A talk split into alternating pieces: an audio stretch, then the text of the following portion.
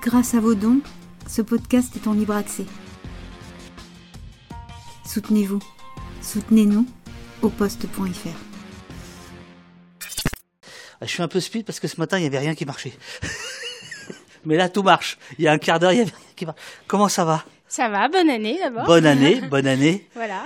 Est-ce qu'on a un Premier ministre? Non, je sais pas. Euh, alors, on, on me dit, le chat me dit, ah, alors 30, cent- 30 cm sur sa droite. Euh, voilà, voilà. Là, c'est parfait. Voilà, voilà. Là, il y a le plan d'amorce qui est là. Euh, Il y a ça ici. Bon, c'est bon. Le café est là. Ah, tac, à tac. Euh... Oui, j'ai tout passé au fluo, absolument. Il y a euh, Guguinsal qui me dit. Alors, donc là, c'est la tablette où j'ai le, chat.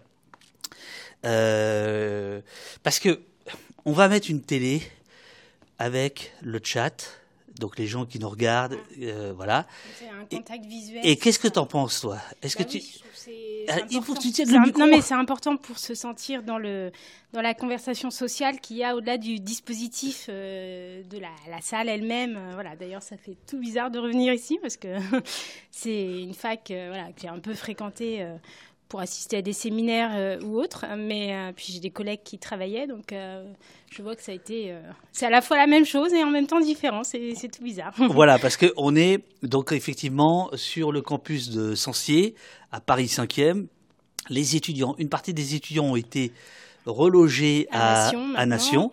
Voilà. Et en fait, ce qui se passe, c'est que ici, euh, le temps des travaux de désamiantage, euh, eh bien, c'est devenu un tiers-lieu, c'est-à-dire que c'est euh, loué à des médias alternatifs, à des bohémiens, à des punks, à des artistes, à des queers, euh, euh, bon, à tout ce que tout ce que Euh, c'est c'est une espèce de petit refuge, voilà, c'est une espèce de petit refuge. Mais donc, si je devais installer un écran qui est juste derrière, euh, toi, tu le mettrais de sorte que les invités voient le. C'est ça? Oui. Ouais. Pour, euh, encore une fois, euh, créer ce lien euh, visuel et, cette, et conforter l'idée qu'on est dans une discussion euh, collective et pas simplement un face-à-face euh, de personne à personne. quoi. Même si on, on peut l'imaginer et qu'on le sait quand on connaît l'émission, mais c'est mieux d'avoir euh, ce rappel en permanence dans le cours de la conversation. Alors, est-ce qu'on entend mieux tu que- fais ce que tu veux. Oui, oui, non, non, mais tu as raison, tu as raison, non, non, mais tu as raison, non, non, mais je, je, je prends, je prends. Voilà, on ne vous entend pas clair, peut-être un peu faible le micro de Claire, Ah. ou plus près du micro, voilà. Oh, non, là, là c'était bien, ouais, voilà. Je, pense- je pense que c'était bien. Vous, vous allez nous dire, euh, les, les, les, les amis. Alors, attends, je vais chercher la petite présentation. Chargée de recherche au CNRS. Claire, alors on dit Sekai, c'est C'est Kai. Sekai, Claire Sekai, est favorablement connue de nos services. En 2022, elle était venue nous parler de son enquête euh, quantitative sur Hanouna et son emprise. Tu nous reviens avec un petit livre court, qualitatif.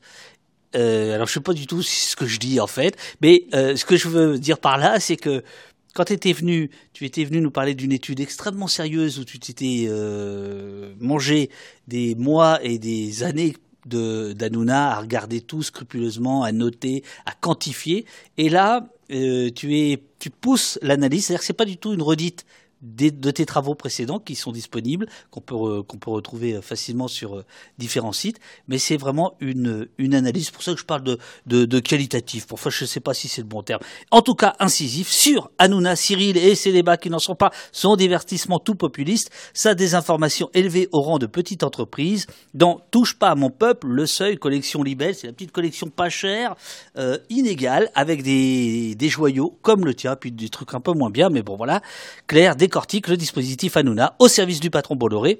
Un anti-parlementarisme ordinaire, un anti-élitisme intellectuel et médiatique, et ce que tu appelles un populisme pénal. Est-ce que cette, euh, cette introduction te convient?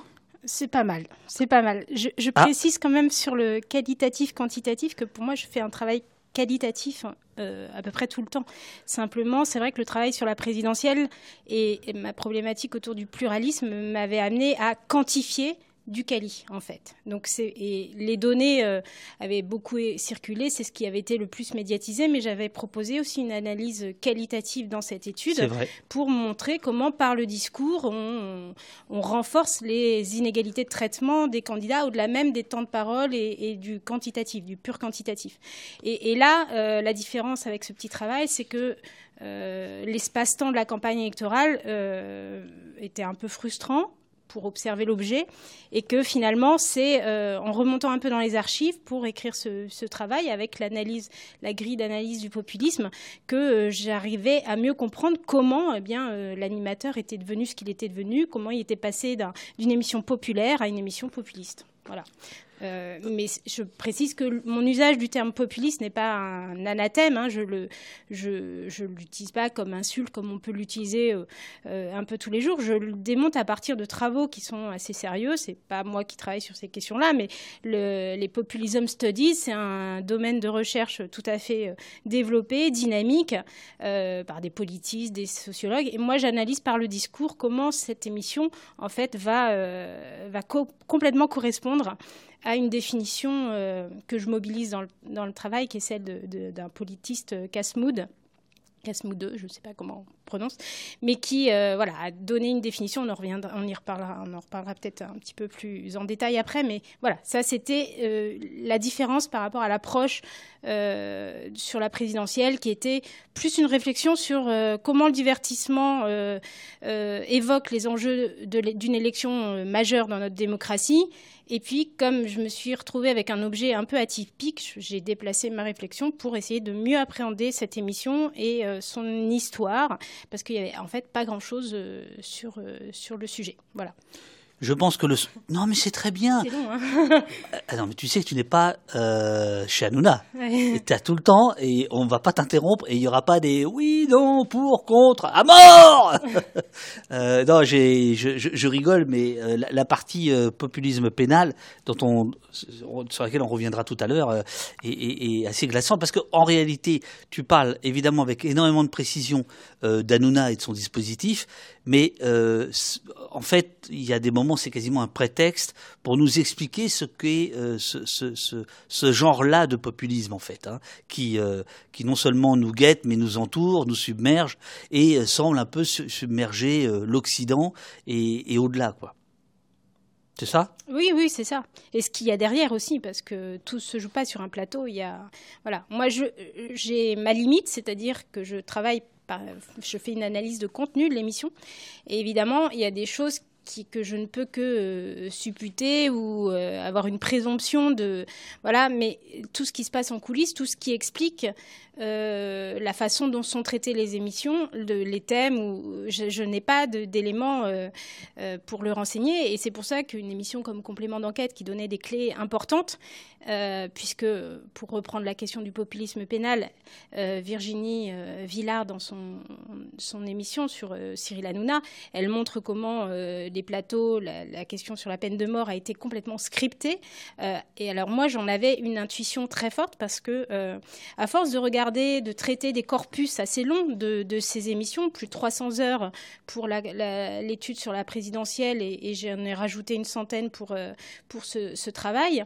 Euh, finalement, euh, on, on, voit un petit peu, au-delà des partition, là, des personnages que chaque chroniqueur joue un petit peu pour, euh, pour l'émission, euh, sa cohérence et sa sensibilité. Et quand il tient des propos qui vont euh, dénoter par rapport à tout ce qui est dit avant sur des, certains sujets, on le sent, on, voit qu'il y a un truc qui se passe derrière, qui n'est pas dans la logique de ce que la personne peut penser réellement. Et quand Mathieu Delormeau parle de la peine de mort, je vois tout de suite que ça correspond pas du tout à, quelque chose qui le, qui le, qui, qui l'anime lui personnellement dans son, même si c'est un chroniqueur qui euh, euh, joue beaucoup sur le discours de l'autorité, en, voilà, en parlant des policiers, par exemple, ça, lui arrive.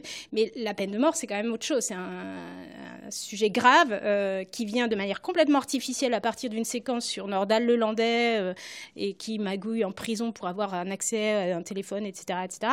Donc ça paraît complètement artificiel et on comprend après pourquoi et, ce qu'il y a derrière le, le choix de cette mise à l'agenda d'une question euh, qui contribue au populisme pénal. C'est un des thèmes sur lequel s'appuie beaucoup euh, cette rhétorique-là. Il y a euh, parfois euh, cette, espèce de contre-intuition, elle, est au cœur même du dispositif, et on y reviendra tout à l'heure, notamment avec le, le, le rôle qu'a joué Hanouna euh, avec les, Gilets jaunes. Euh, en tout cas, comment il a, il a, il il a essayé d'œuvrer, et euh, assez habilement, semble-t-il, au début. Et à un moment donné, euh, il va y avoir une, une tension interne euh, entre lui et lui, c'est-à-dire entre à la fois une défense des Gilets jaunes et une défense de, de, de l'État. Alors, faut, faut savoir que moi, Hanouna, je le connais quasiment pas, je le connais grâce à toi. Donc, je, parfois, je suis un peu perdu parce que je sais pas qui est Mathieu, Mathieu Machin, machine. De leurs mots. Oui, voilà. Bon, bref, mais ça n'a pas, ça n'a pas beaucoup d'importance. En revanche, ce que je ressens, et après je vais attaquer, enfin je vais attaquer, on, va, aborder euh, ton, bouquin, ce que je ressens, c'est que c'est hyper difficile euh, de, On est presque sommé euh, de se situer quand on fait une émission, même aussi petite que celle-ci, au poste. Si j'avais su que l'autre il faisait un truc qui s'appelle touche pas mon poste ou je sais pas quoi, j'aurais pas appelé ça au poste, mais j'ai découvert ça après. Bon, voilà. Mais ce que je veux dire, c'est on est presque obligé de faire attention à, à, ne pas être euh, dans quelque chose qui pourrait un tant soit peu ressembler à Hanouna. Est-ce que tu, comprends ce que je veux dire ou pas?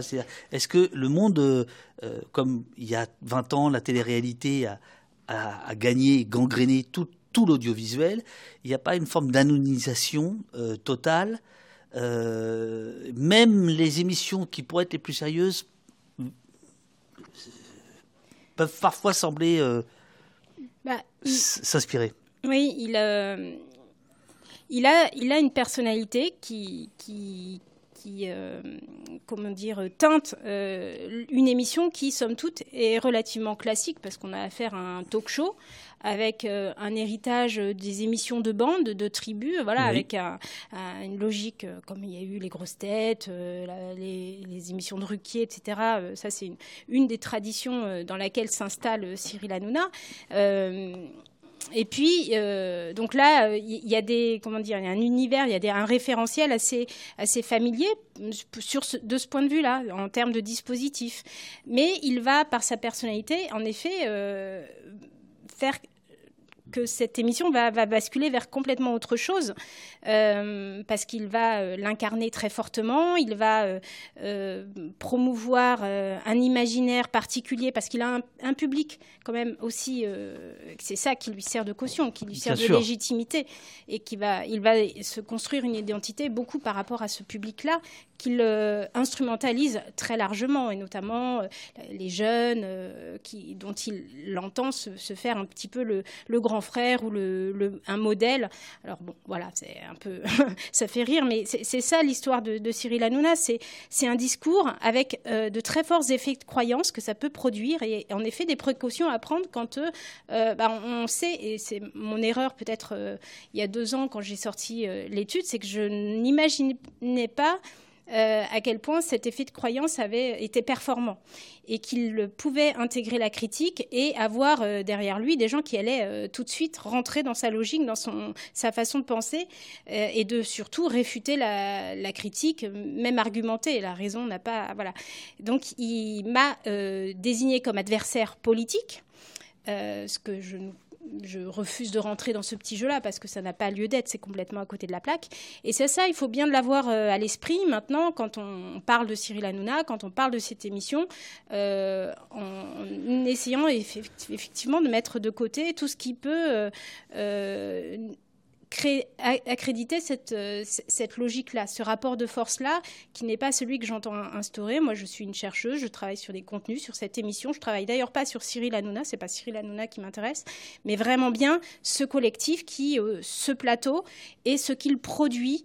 Euh, ce que cela renvoie de notre société, ce que cela dit aussi de, nos, de notre société et du, enfin, des, relations entre médias et politiques. Voilà. Pauline, Pauline Todesco, qui travaille au poste, c'est voilà, de, par rapport à, il y a deux ans quand tu es venue, euh, il y a l'année dernière, euh, elle n'était pas là. Elle a, elle a justement travaillé sur euh, la critique que tu as faite à Nouna suite à tes, à tes travaux. Elle a, elle, elle a vu comment il avait essayé de te décribiliser à la fois en tant que personne, en tant que sur ton travail, sur toi-même, sur ton institution, avec une forme de triple procès. Euh, l'un en lâcheté, un deuxième en militantisme et un dernier en déconnexion. Mention complotisme. Euh, ce qui est génial, c'est que tu ne lui réponds pas dans ce livre. Tu ne lui réponds, tu ne réponds pas à ces questions-là. Tu n'en fais pas du tout une, une affaire personnelle. Euh, c'est ton travail que tu continues sous une autre forme.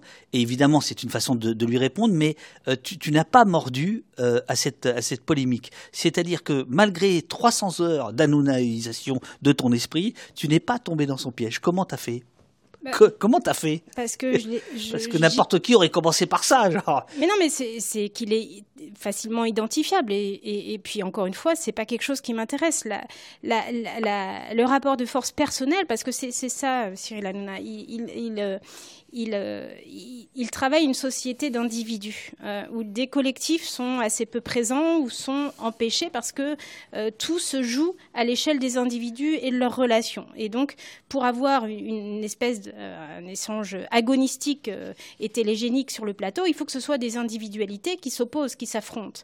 les idées c'est pas ça qui fait gouverner le monde dans son esprit. Hein. Je, parle de lui personnellement, pas, ce qu'il y a derrière, pas Bolloré, etc. Mais lui, à son niveau, euh, il est dans une vision du monde qui se joue à l'échelle des individus et des relations que ces individus établissent entre eux. C'est pour ça que je fais référence au système de confrérie euh, où euh, les interactions personnelles sont plus importantes que le cadre collectif qui se joue. Et, tout le réseau de fidélité euh, de Vincent Bolloré à Hanouna, d'Hanouna à ses chroniqueurs et d'Hanouna à son public, parce qu'il attend de son public à peu près euh, la même euh, façon d'être soudé à, lui en tant qu'animateur que ses chroniqueurs le sont à, son égard. C'est-à-dire qu'on n'est pas simplement fan. Il faudrait que je, discute d'ailleurs avec des collègues qui travaillent sur la question des, fans, euh, parce que euh, là, j'ai le sentiment qu'on a affaire à des, fans qui ne sont pas simplement euh, posés dans le rôle de, fans et de, public, qui apprécie un programme avec son animateur, mais qui, dont on attend que lorsque cet animateur est attaqué, il fasse corps avec lui et contribue à souder la le, collectif attaqué. D'où le, réflexe permanent de désigner toute critique comme un adversaire politique. Donc euh, ça, ça ne m'intéressait pas, je n'ai pas à répondre. En fait, je lui réponds parce que c'est exactement euh, le premier volet du thématique du populisme euh, que je traite, l'anti-intellectualisme. Au fond, c'est les arguments qu'il renvoie à peu près à tout le monde, qui correspondent plus ou moins à cette élite diplômée, intellectuelle, artistique, peu importe le profil euh, peut varier selon les individus, mais qui a ce point commun d'être euh, euh, assigné à, être méprisant, d'avoir un mépris de classe, parce que membre de cette élite, justement, qu'il institue, qu'il désigne, qu'il qualifie, et c'est assez bah, inquiétant de voir que euh, ce discours-là, répété, parce qu'il est répété euh, tous les jours, c'est une émission quotidienne et ça, ça joue quand même sur euh, ce travail de l'imaginaire qu'il cherche à capter, et ben, il fonctionne suffisamment pour que derrière, des individus, des gens sur Twitter, sur les réseaux sociaux, etc., rentrent complètement dans la logique, le dépassent même en étant beaucoup plus agressifs, parce que quand il parle à 1,7 million de, de, téléspectateurs, en fait, voilà, c'est une caution. Ça, laisse la porte ouverte à, d'autres qui ont moins de, freins ou de barrières parce qu'il sait qu'il ne peut pas tout dire sur un plateau, mais il donne, il adoube en fait euh, des réactions d'agressivité et c'est pour ça que c'est un danger parce que euh, ça met en tension la société, ça désigne des, des, boucs émissaires qui permettent de souder ce collectif attaqué, soi-disant. Euh, mais tout ça au nom de quoi? Au nom de la défense d'une personne et de son image, pas au nom de la défense des intérêts d'un peuple dont on défend si mal la cause en fait. C'est ça qui, est une imposture chez lui. Tu, viens quasiment de euh, citer euh, ton texte, page 9, puisque tu viens de dire mise en tension, eh bien regarde ce que tu écris, page 9. TPMP participe surtout à la mise en tension de la société euh, en montrant une caricature de ses clivages, dévoile les fondements de la démocratie d'opinion, en sapant les règles du débat, assure le triomphe du ressenti, entre guillemets et entre parenthèses le bon sens populaire, fermé guillemets et parenthèses, sans chercher, à de rares exceptions près, à expliquer des causalités. Le livre, il est euh, frontal et euh, est-ce que parfois tu lui prêtes pas trop? Parce que euh, dire qu'il il, dévoie les fondements de la démocratie, qu'il sape le, le débat, est-ce que c'est pas lui prêter trop trop d'importance ou au contraire, tu penses par ton expérience de, spectatrice, qu'il y a euh, de quoi s'alarmer réellement. À, lui tout seul, il, euh, n'est pas, il, n'est pas une menace pour la démocratie. Heureusement qu'elle est un peu plus solide que ça. Simplement, comme et je termine par là,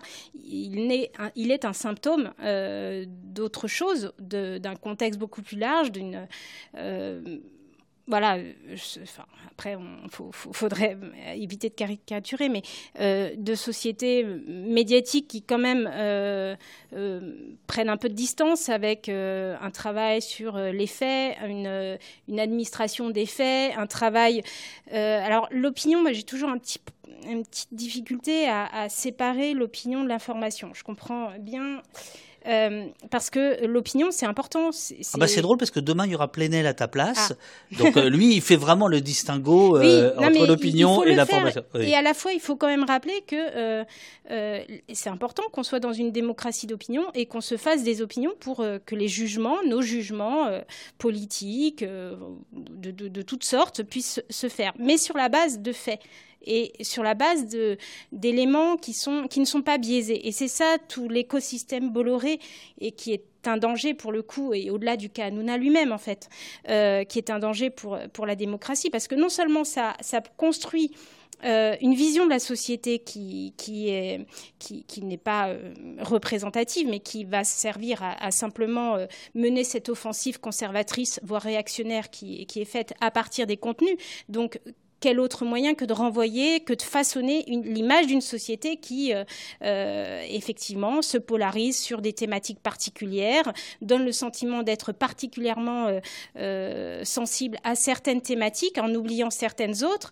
Et c'est tout le paradoxe de Cyril Hanouna qui a complètement oublié la question du pouvoir d'achat pendant pendant la campagne présidentielle quand on est euh, celui qui porte les intérêts d'un peuple ou de catégories populaires, euh, en oublier quelque chose qui était au cœur même de leur priorité pendant le débat euh, de l'élection de 2022, ou le faire très tardivement en catastrophe parce qu'on a compris qu'on avait un peu oublié ça en cours de route, c'est, ça montre un petit peu le, niveau de déconnexion. Donc ça me fait rigoler quand c'est moi-même qui suis enfin, désignée comme déconnectée. Je sais d'où je viens et, où j'habite et, je ne pense pas être la, enfin, voilà, les leçons de, d'ancrage du réel, j'en ai pas à recevoir de, quiconque. mais c'est surtout que c'est révélateur de leur discours anti-élite, anti voilà, je suis diplômée et c'est comme ça. mais c'est ça qui est désigné et qui est euh, euh, voilà constitue euh, une, un motif de grief à l'égard de ceux qui, appartiennent, ce faisant, à, une élite, à un monde de, connaissances et de savoir, parce que c'est justement là que vient l'esprit critique, qui fait qu'après, on, voilà, on, se, on, se fait démonter par des travaux, par des recherches, par des analyses. Donc, comme on, vaut mieux euh, bah, attaquer les personnes, faire des attaques euh, ad hominem sur leur incohérence euh, notamment ou sur leur biais politique, sans jamais d'ailleurs démontrer quoi que ce soit ou dire d'où je parle ou quoi, mmh, hein, parce qu'il n'y a pas vraiment de, de, de fait derrière. Et, et, ou alors carrément euh, ad personam, euh, où là on va euh, calomnier, m'injurier, c'est aussi à ça que ça sert. Je ne vois pas à quoi répondre et je ne pense pas qu'il faille répondre à ça. Gros cheval mort te demande c'est quoi le peuple? C'est qui le peuple? Alors, tu as peut-être pas la réponse parce que c'est une question qui est vieille comme le peuple, mais en revanche, tu tu es capable de nous dire quelles sont les composantes du populisme. Elles seraient trois principales. Le public, érigé chaque soir en figuration du peuple, l'animateur, édifié en représentant de ce peuple, et le plateau dont les règles simplificatrices réalisent le système dual populiste. Alors, je, la définition, encore une fois, moi je m'arrête au seuil de, des enjeux définitionnels du populisme, parce que clairement, ce n'est pas mon, domaine de recherche. Mais j'ai lu les travaux notamment de, de qui euh, propose cette définition dit idéationnel du, populisme, avec ses composantes et avec des, choses qui sont facilement euh, applicables, que j'ai transposées dans la logique médiatique. Donc en effet, en euh, partant du public comme euh, allégorie de ce peuple, et ce qui est intéressant chez Hanouna, et c'est justement pas Hanouna lui-même, c'est ces chroniqueurs qui mobilisent l'entité collective du peuple. Parce qu'Hanouna, ça n'est encore une fois pas son euh, référentiel. Il est dans une société d'individus, il est dans un travail de mise en scène de sa relation privilégiée avec un peuple, mais le peuple n'existe pas, donc il faut l'incarner. Donc ces invités chaque soir, ces représentants un peu de la société civile qui viennent sur son plateau, les Gilets jaunes qu'il a fait venir au moment en 2018-2019, etc. Euh, et, il travaille le plus important, c'est ça le plus important pour lui, c'est travailler cette authenticité de la relation avec des gens, des anonymes, des gens qui euh, souffrent, des gens qui ont des choses à dire, des gens qui ont des besoins de reconnaissance. Euh, sur son plateau et c'est ça qu'il travaille. Et la traduction, il l'a fait faire par, et c'est pour ça que les chroniqueurs sont très importants dans ce dispositif, euh, par, euh, par certains chroniqueurs en particulier. Karim Zeribi, quand c'est le cas de Balance ton poste, qui a disparu maintenant, et, mais en 2018 c'était très important. Et Gilles Verdès, qui est celui qui va requalifier le public et euh, dépasser la logique euh, des individus pour mobiliser et dire et faire de Cyril Hanouna le représentant de ce peuple. Donc la mise en scène du représentant du peuple, du leader charismatique, que, définit Casmo 2, c'est bien, c'est bien un travail qui se fait non pas par Cyril Hanouna, mais par ses chroniqueurs. Et c'est pour ça que c'est une mécanique collective qu'il est important de relever et que euh, le, lui, Cyril Hanouna, va se contenter de, euh,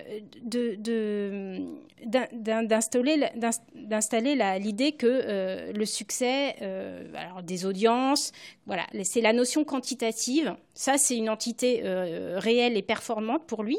Euh, parce que ça montre sa légitimité. Euh, mais bon, des audiences, elles sont à peu près équivalentes chez, euh, chez Quotidien, par exemple, de talk show. voilà, c'est un peu, on est dans les mêmes jauges. Hein, mais la traduction en catégorie populaire, elle peut se faire parce qu'ils ont identifié par des études que cette émission était particulièrement suivie par des couches, des catégories socio-économiques, euh, des employés, des, retraités, euh, des femmes seules, etc., des, inactifs ou des jeunes également. Donc c'est vrai que là, c'est la spécificité qui va forger cette légitimité.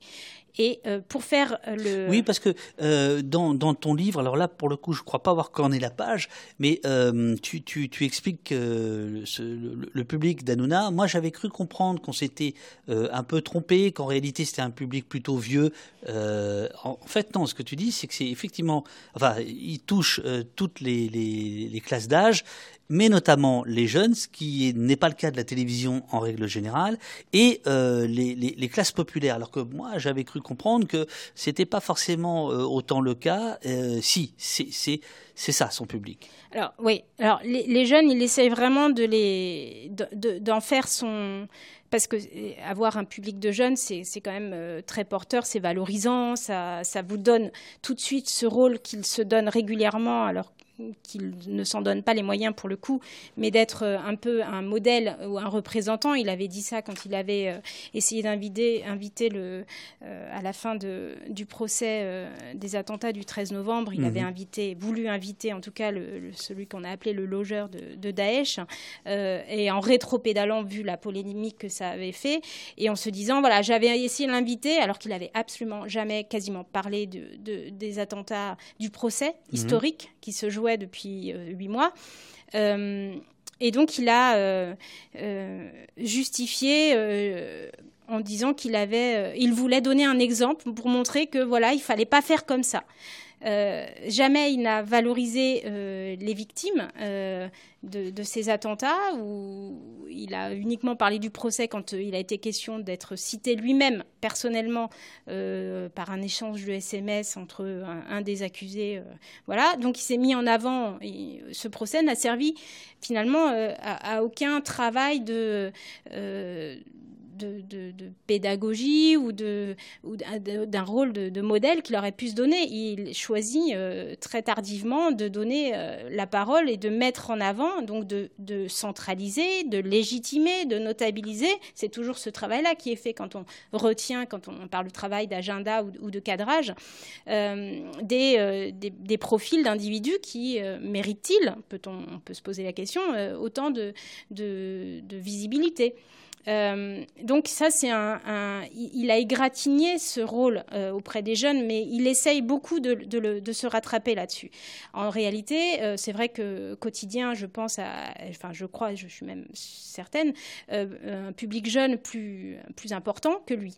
Ce qui compte, ce qui compte, la vraie différence avec les autres talk-shows, c'est vraiment ces catégories populaires qui sont un peu transversales dans la société et qui puisent aussi bien chez des gens plus âgés, des retraités, mais qui sont souvent des catégories euh, précaires, des employés, euh, voilà, des, gens qui, euh, et c'est pour ça que ça permet très vite à Gilles Verdez ou à d'autres hein, de dire tu es le représentant de ce peuple parce que c'est toi qu'ils choisissent, c'est en toi qu'ils se voient, qu'ils se définissent. donc ça crée un sentiment un petit peu de, de bah, ce, ce, peuple m'appartient, voilà, un sentiment d'être un représentant.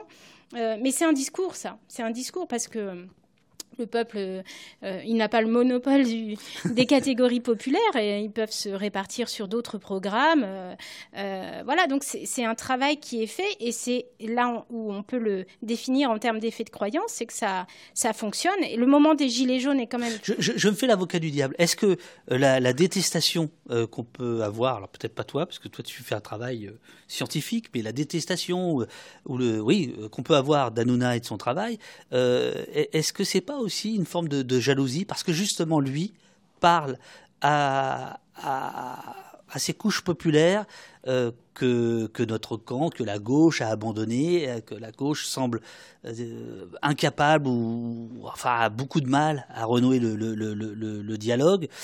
À, force de trahison, etc. Est-ce qu'il n'y a pas aussi ça qui, qui se joue? Bon, euh, jalousie, je sais pas, là, ça, ça psychologise. Euh, je, je, je, sais pas. Je, je me demande. Euh, ou, ou, sentiment d'impuissance, si tu veux.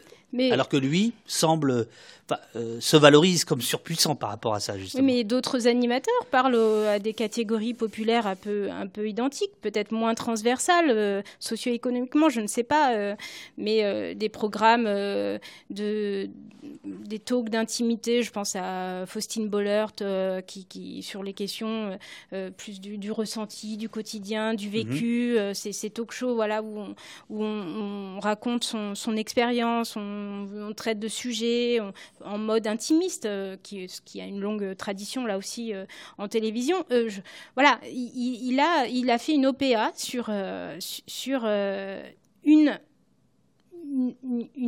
dimension qu'il a raison de, mobiliser, qui est bien réelle, qui est son public, mais euh, en euh, extrapolant, en montant en généralité, et c'est souvent là que vient euh, le problème en fait dans nos sociétés médiatiques et, l'instrumentalisation politique que cela permet, c'est qu'on monte en généralité beaucoup trop souvent sur des thématiques. moi, j'ai travaillé sur les faits divers, mais voilà comment cette instrumentalisation se fait parce que on, on va saisir, on va capter des éléments et on va ensuite monter en épingle et voilà. Cette émission, enfin, elle est, elle est euh, euh, au nom de quoi le, les, catégories populaires euh, seraient mieux représentées par quelqu'un qui, qui ne leur renvoie pas juste la défense de ses intérêts, qui, qui, qui, est assez éloigné dans son comportement,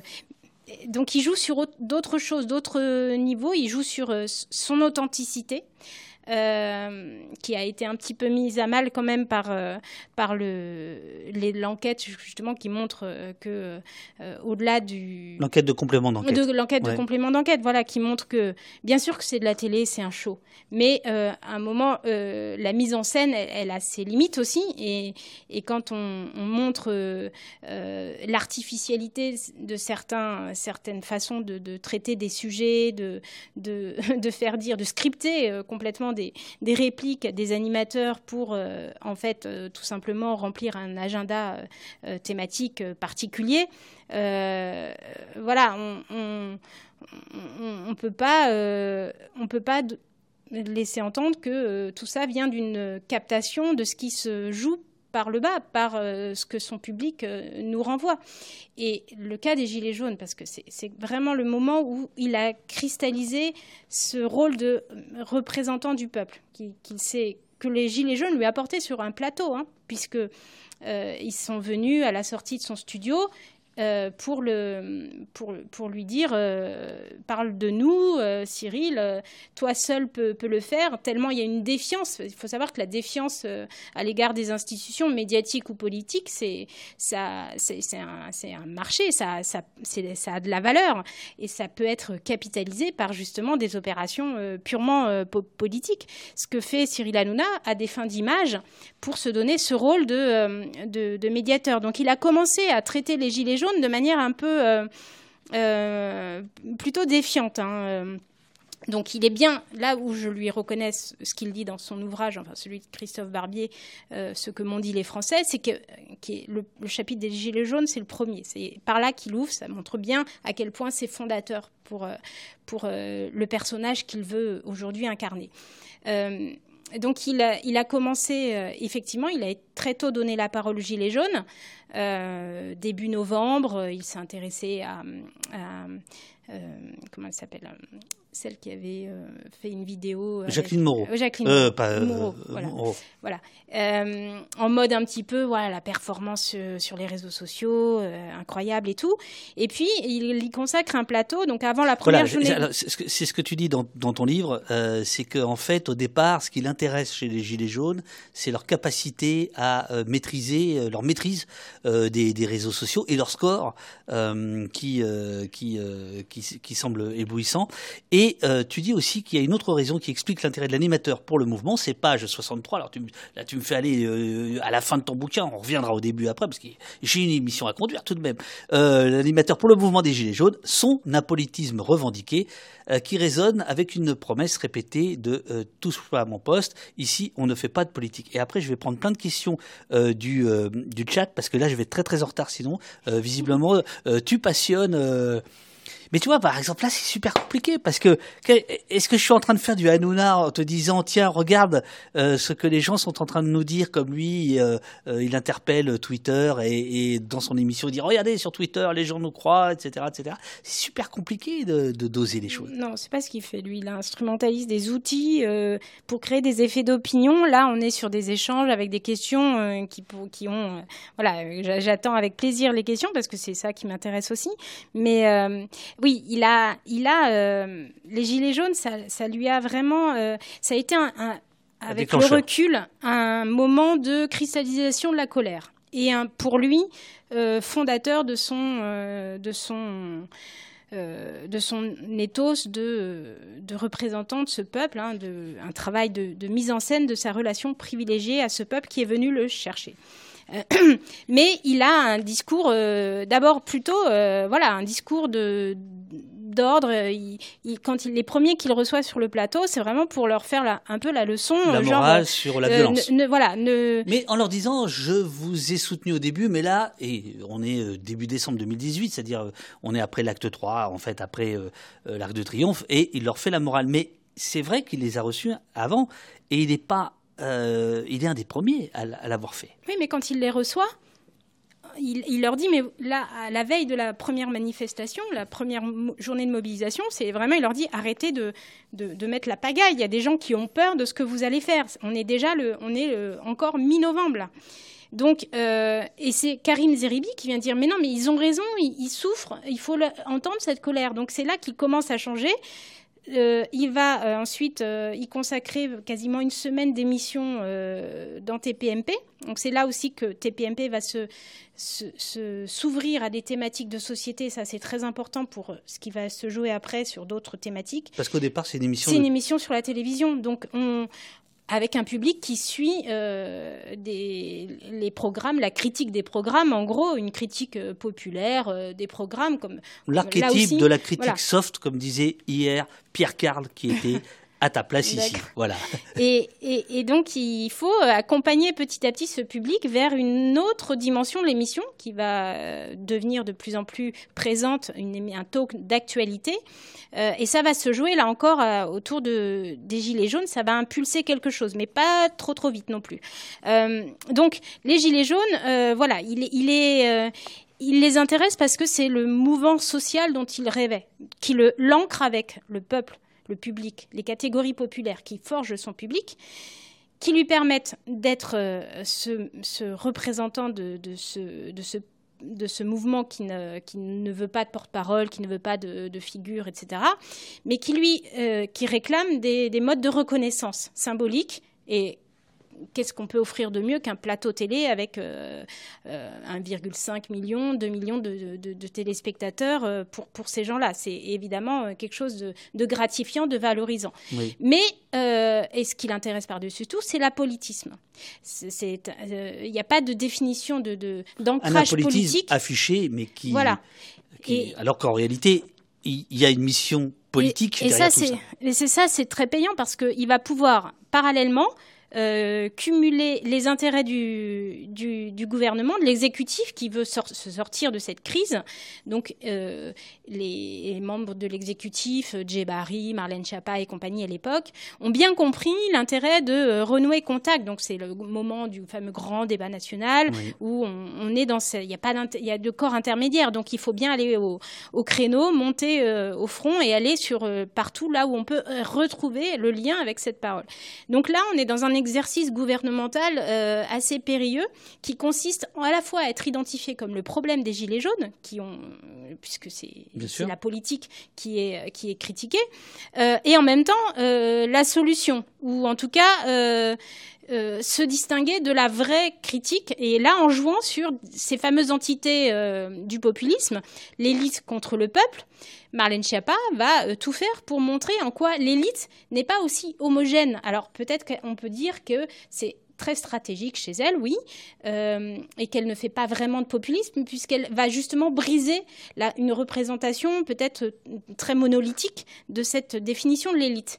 Mais pour mieux s'en sortir, elle, elle, quand je dis elle, la majorité, le gouvernement, l'exécutif, parce que euh, ça permet de déplacer la critique et de montrer en quoi l'élite politique, en gros, euh, est, pluriel et que euh, peut-être qu'il faut plutôt aller voir du côté de ceux qui méprisent réellement le peuple et que c'est pour ça que cette séquence que je cite euh, quand elle est euh, prise à partie par une sénatrice LR aux questions au gouvernement, qui lui reproche d'aller faire l'animation, la co-animation de l'émission Balance ton poste avec Cyril Hanouna.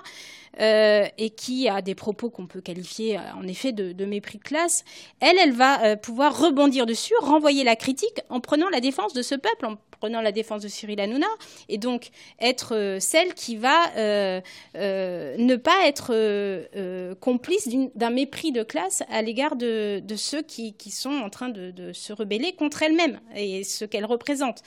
Donc, elle va, euh, en animant cette, euh, co-animant euh, cette émission, finalement permettre, et c'est là que Cyril Hanouna canalise la colère, c'est que ça va être l'espace où euh, les revendications des Gilets jaunes vont être euh, euh, mises en scène.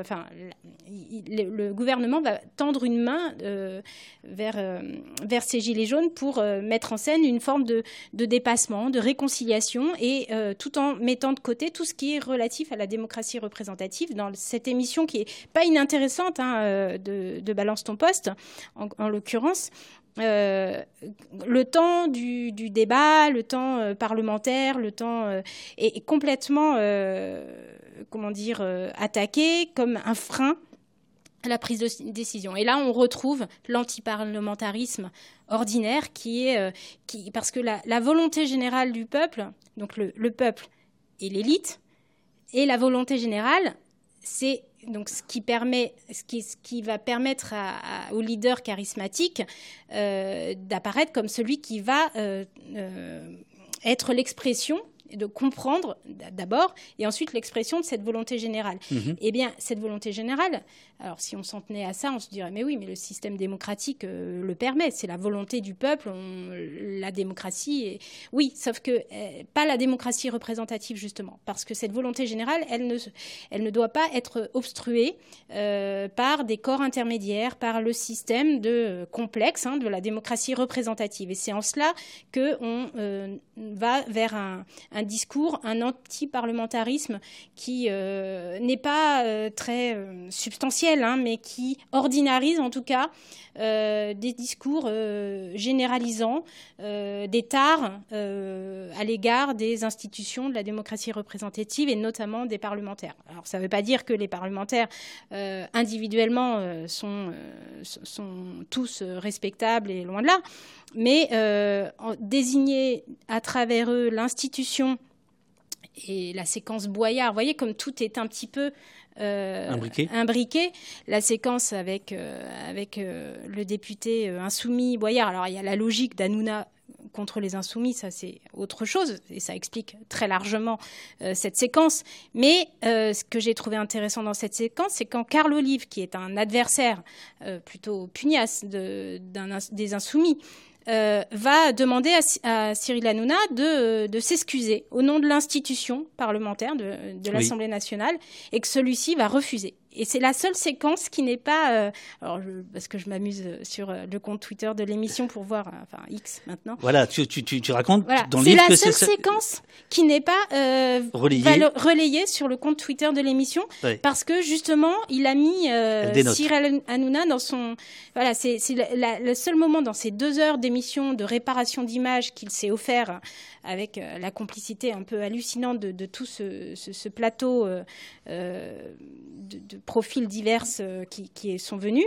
eh bien, la seule voix un petit peu dissonante était celle de, Carl Olive, qui lui demandait des excuses et qu'il a refusé de donner. Et, c'est donc Carl Olive a fait les frais. Hein. il a été effacé de,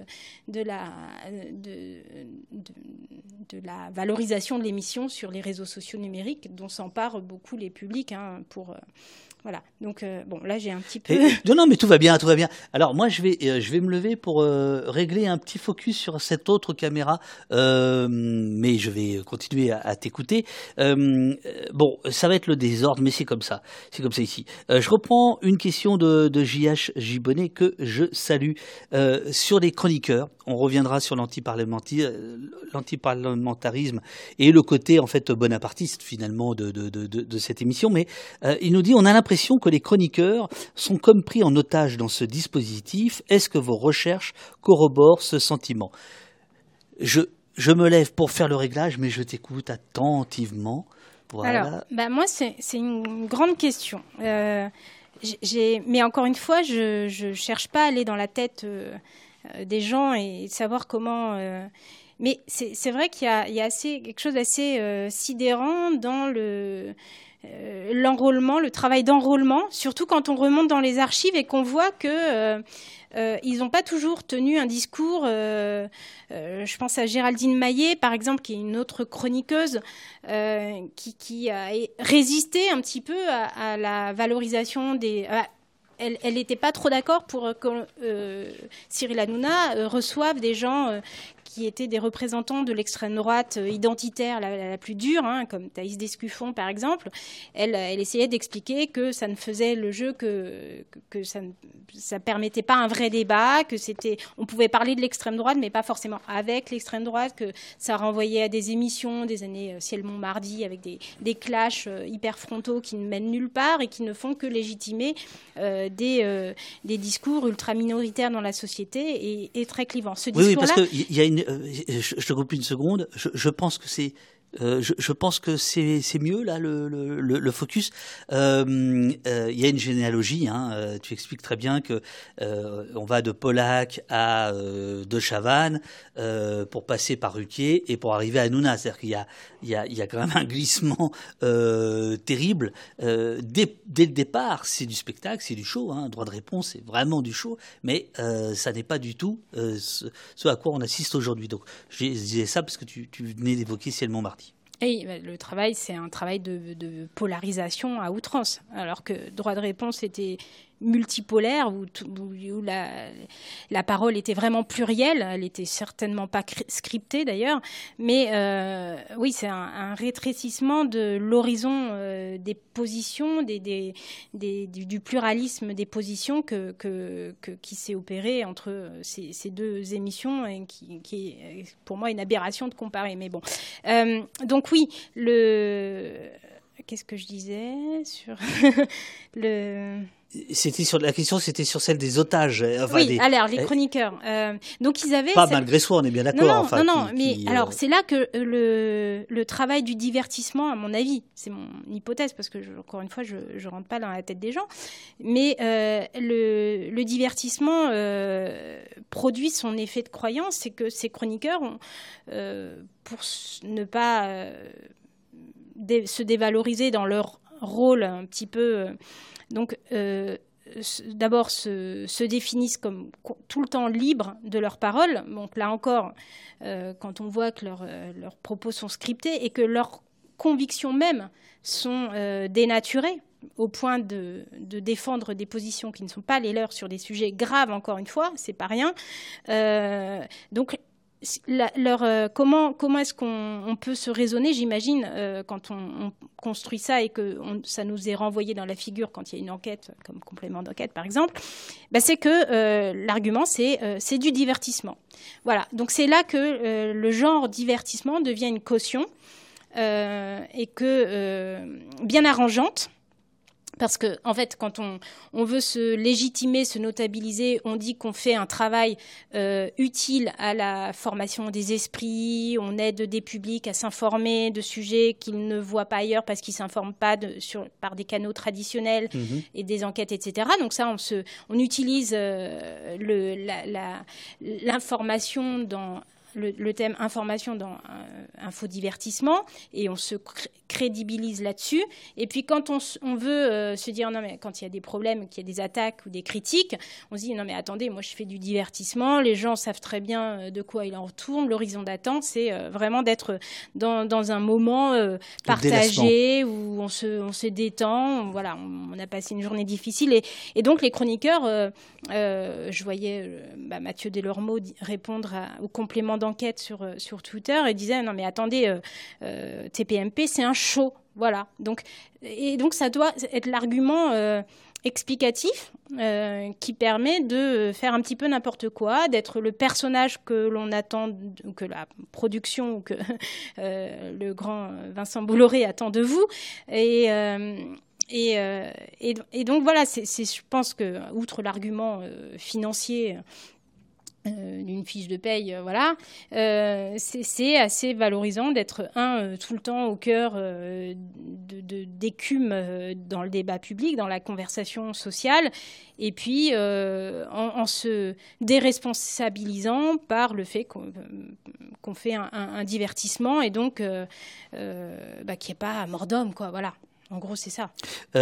super Murge, Super Murgeman te demande est-ce qu'il s'agit de transformer tout un chacun en lapin pris dans les phares d'une bagnole, c'est-à-dire euh, bah, c'est là qu'il faut, euh, faut voir ce qu'il y a derrière. Il faut sortir de l'émission et il faut euh, comprendre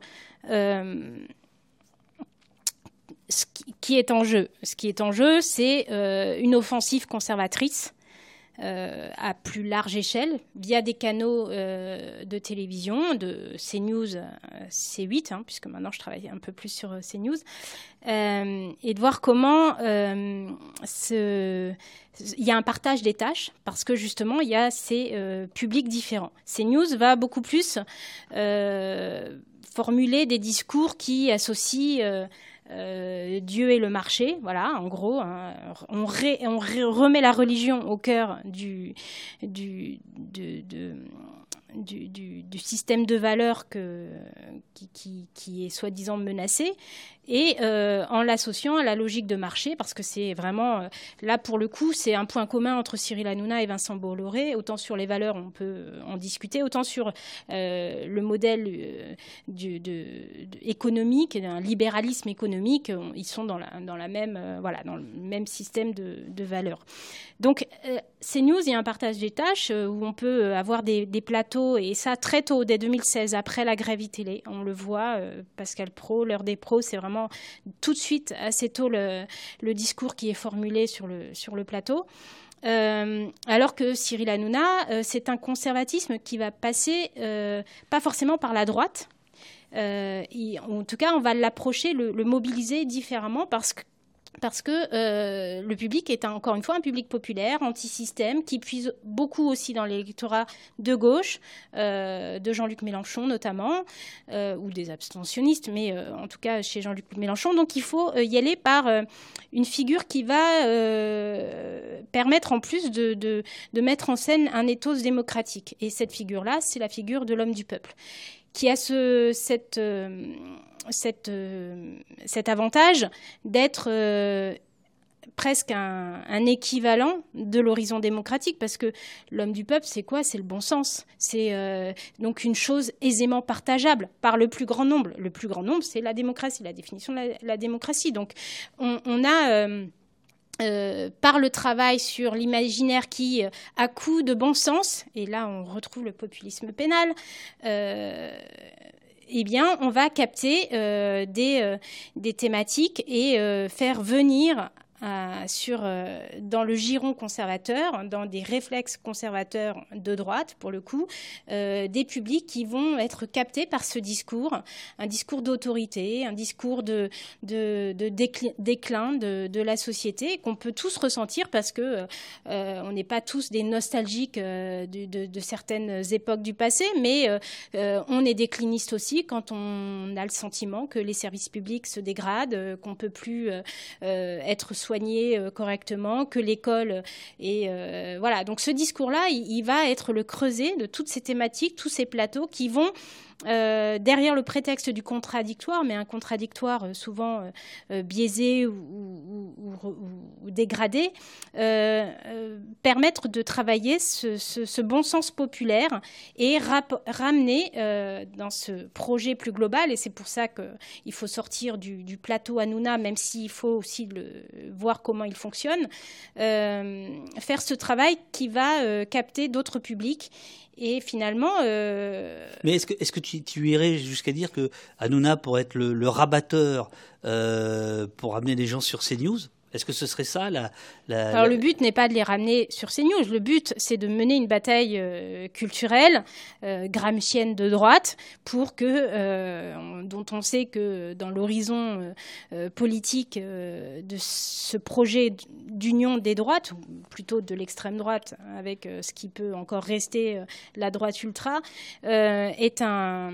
Et, et c'est ça le, le projet tel qu'il est formulé dès 2017. L'heure des pros est née entre les deux tours de la, primaire de la droite et du centre, euh, justement euh, avec un candidat Fillon qui euh, voilà, portait tous les espoirs de ce projet-là. Les chroniqueurs qui sont là, déjà à ce moment-là dans l'émission, défendent cette idée-là.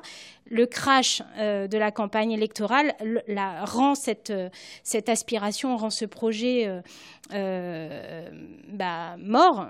donc, elle va, ces chroniqueurs-là, ces éditorialistes dont je précise qu'ils ne sont pas décomptés dans le temps de parole, mais qui font ce travail idéologique très très, euh, prononcés, très, prononcés, vont euh, chercher l'horizon. C'est pour ça que Zemmour, avec le recul, n'est qu'un moment, n'est qu'une étape, selon moi, dans ce projet euh, plus large qui se cherche une figure, une personnalité. Donc euh, Zemmour, c'est 2019, en gros, il est mis en orbite sur CNews avec Face à l'info.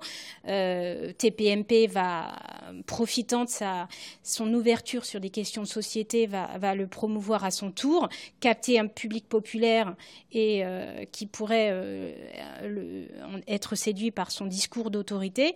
Et puis, et puis le crash de la présidentielle 2022. Et donc, voilà, 2019-2022, c'est un moment Zemmour dans un projet de,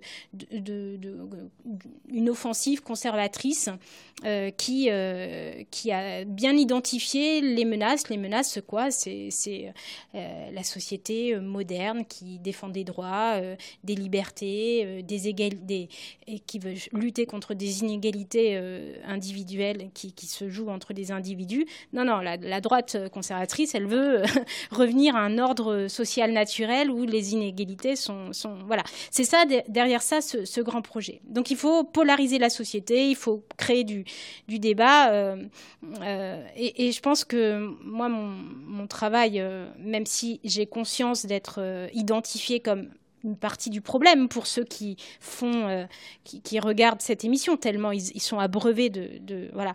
Mais ils sont pas obligés de répéter et ils sont pas obligés de croire euh, qu'ils ont besoin d'un représentant. Euh, ils ont, ils ont des bulletins, ils peuvent aller voter. Une partie du public de Cyril Hanouna est abstentionniste. Hein.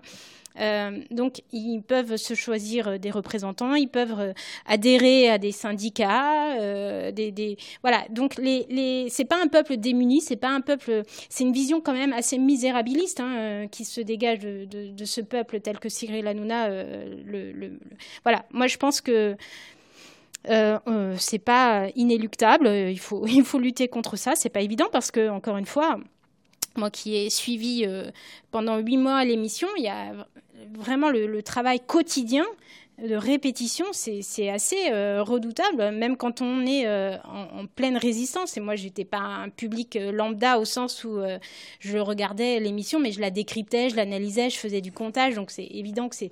Et pourtant, j'étais aspirée par ce discours-là. Et je voyais bien la, performativité de, de ce travail-là quand il est pris au quotidien. J'en discutais avec des gens de ma famille qui, qui le regardaient, etc. Et qui étaient qui, ont changé un peu de regard. Donc c'était un petit peu ça l'enjeu.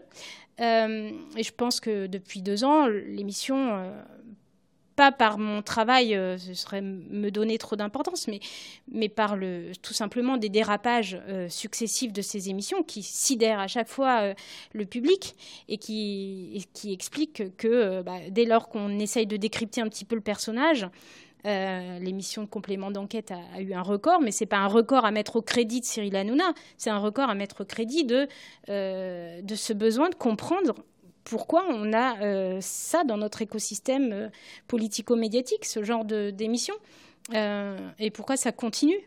Alors, euh, tu vois, on n'est pas chez les cons, là, c'est la preuve, puisque euh, tu as dit euh, une politique gramscienne de droite, et là, depuis dix minutes, plus personne ne parle d'Anouna dans le chat, mais de Gramsci, ça n'arrête pas, ça se, bagarre, et il y a Guillaume seul qui essaie de... Alors, qui, d'abord dit Gramscienne de droite, trois points d'interrogation, donc il, demande des précisions. Le chat lui répond, bah oui, les gens de droite sont ceux qui ont le mieux lu Gramsci, Ce à quoi j'ajoute surtout la nouvelle droite dans les années 70-80, Alain de Benoît, etc., qui ont effectivement théorisé euh, on peut récupérer les idées de Gramsci et les appliquer euh, à, l'extrême droite, mais quel est ton, quel est ton mot à toi par rapport euh, quand tu parles de Bolloré et de sa politique gramscienne de droite Qu'est-ce que tu entends exactement Et est-ce que ça a du sens? Parce que Guillaume dit Je connais très bien Gramsci, merci, bon, mais ce rapprochement, ce rapprochement n'a aucun sens. Ou alors à dire que Bolloré cherche délibérément à faire, et point par point, tout ce que Gramsci a décortiqué, dénoncé mais ça, c'est pour se donner un vernis de, de théorie, euh, alors que c'est une démarche très stratégique qui consiste d'abord à partir de l'idée qu'on gagne euh, les urnes par la bataille culturelle. Donc, on façonne des imaginaires, on travaille des imaginaires. Et, quoi d'autre euh, que de. Voilà, les, médias, le, un écosystème médiatique est particulièrement propice à ce, cet exercice-là, d'où ce, ce, ce, ce, recentrage de, de, de, Vincent Bolloré sur des, mhm. des, des, titres et des supports de presse qui, vont, euh, qui, ont une, qui sont des marques, qui, sont, qui, qui ont euh, des publics et qui, euh, en jouant sur, sur ce capital historique, médiatique, vont permettre de, de, de, passer un petit peu entre les gouttes. Le, JDD, voilà, c'est un peu comme si depuis le mois de l'été, euh, euh, les choses s'étaient normalisées par le fait aussi de, la, connivence ou du rôle très ambigu et très malsain de, de la majorité aussi, qui vient euh, finalement euh, euh, légitimer ce, cette reprise et cette nouvelle ligne éditoriale en donnant, en, accordant des entretiens, alors que un cordon sanitaire aurait peut-être. Donc voilà, ce, qui, est important, c'est que ce, le, les plateaux de télé, les talk shows, je pense le format du talk show en particulier, parce que tout, voilà, si, si CNews avait continué à faire de l'information euh, euh, selon les, textes, la convention mhm. qui est signée avec, euh, avec le CSA Arcom, on n'en serait pas là. C'est bien parce qu'il y a des, des, des, des, formats médiatiques qui permettent justement de, de, biaiser un petit peu la, la mécanique les règles de pluralisme, les règles euh, qui, sont, qui sont dévoyées complètement. Euh, l'exemple, le dernier exemple en date étant le cas de Ségolène Royal qui vient. Euh, alors là, je reviens sur C8, mais en parlant être ce qui, n'était pas le cas des, des, chroniqueurs de Cyril Hanouna qui venaient. Alors il y a Baleno, justement. Ah, tu vois, je fais mon Hanouna.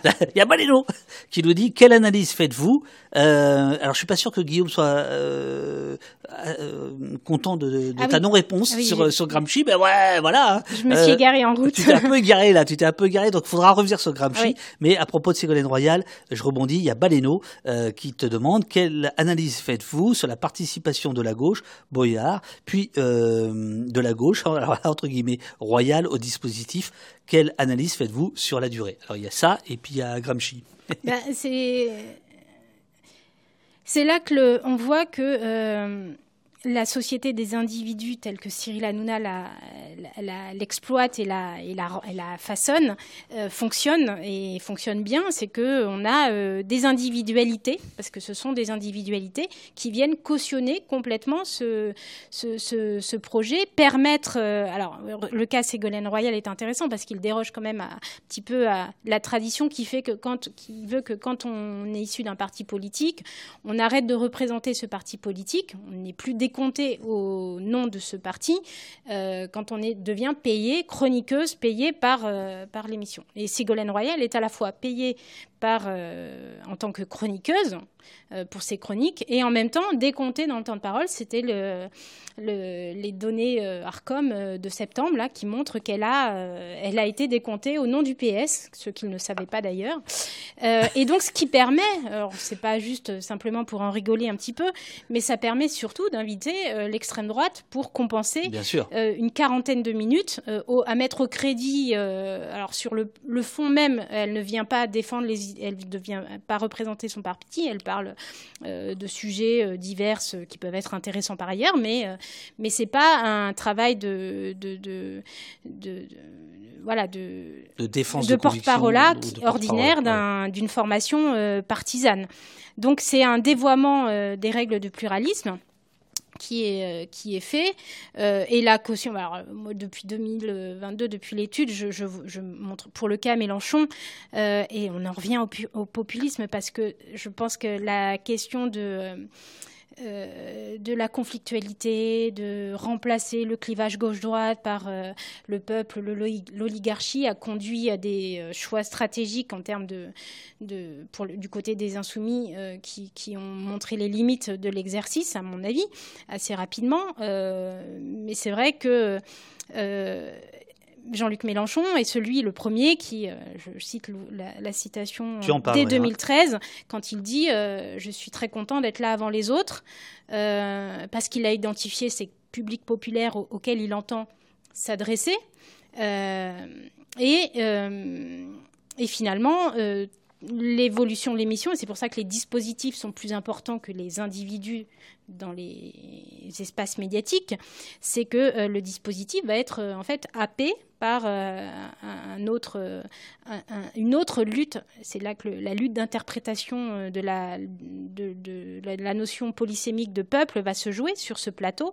donc il y a le peuple classiste de gauche, les populismes de gauche à la Jean-Luc Mélenchon, et puis il y a celui du peuple interclassiste, de droite, nationaliste, etc., qui va faire cette offensive-là et finalement l'emporter parce que, encore une fois, le populisme de gauche n'a servi qu'à la mécanique de la mise à l'agenda politique des thématiques du populisme de droite.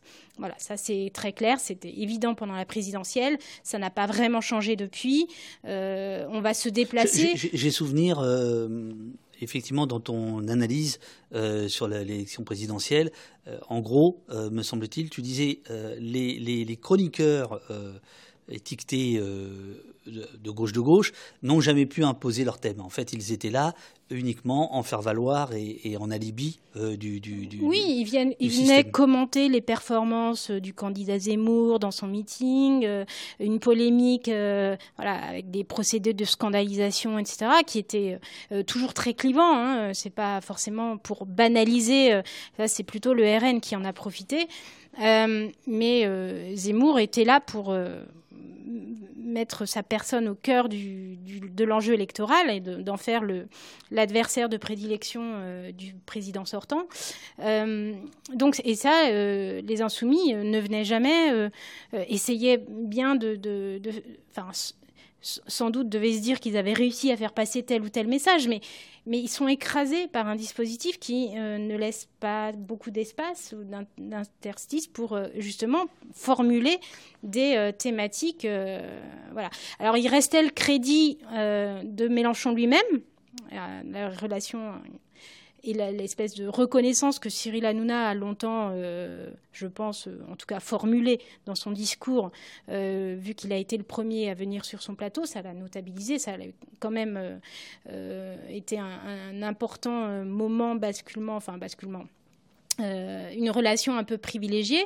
Et puis, elle s'est. Euh, elle, Alors, il y avait eu ce, face à Baba avec, euh, avec justement Jean-Luc Mélenchon, où Jean-Luc Mélenchon avait un petit peu reconnu et avait regretté être tombé dans un piège du dispositif anounesque, puisqu'il avait été mis face à, à Éric Zemmour, non pas pendant les 20 minutes telles que c'était prévu, mais alors que c'était son émission à lui, euh, mais pendant au moins une heure, euh, et que Raquel Garrido s'était un petit peu comme ça levée en disant attendez, c'est pas une émission euh, pour Éric Zemmour, c'est une émission pour Jean-Luc Mélenchon. Donc le lendemain, il s'était, euh, s'était euh, exprimé euh, sur son blog en disant voilà, c'était un piège, un traquenard, et il aurait dû comprendre un petit peu les limites de l'exercice, d'aller sur les chaînes Bolloré. Et je pense qu'ils sont, ils ont voulu croire qu'ils étaient capables personnellement, avec leur leur force de conflictualité et cette stratégie de la conflictualité, capables de l'emporter sur les idées. Or, je pense qu'on détruit la politique quand on, on est sur ces ces modalités d'échange euh, agonistiques où les idées comptent assez peu, où les euh, conditions concrètes pour les exprimer, en fait, sont, sont sont, pas réunies. On ne peut pas les exprimer, on ne peut pas développer une pensée.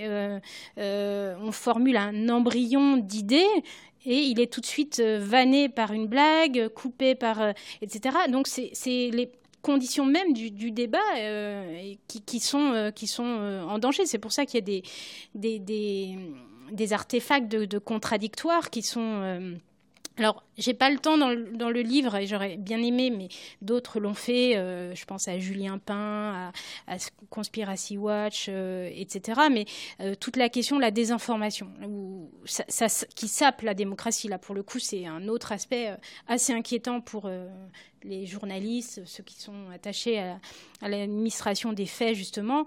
Mais semer le doute, voilà, ça, c'est un projet aussi qui, qui qui, est très fort dans cette émission, mais là où il y a des certitudes, là où il y a des savoirs, là où il y a des, remises en cause critiques et donc un, eh bien, on, vient, euh, vient saper ce, cet apport-là et on vient euh, remettre du doute euh, et renvoyer tout à chacun à des intuitions, à ses intimes convictions sur des sujets dont il ne maîtrise pas tous les enjeux. La façon dont l'émission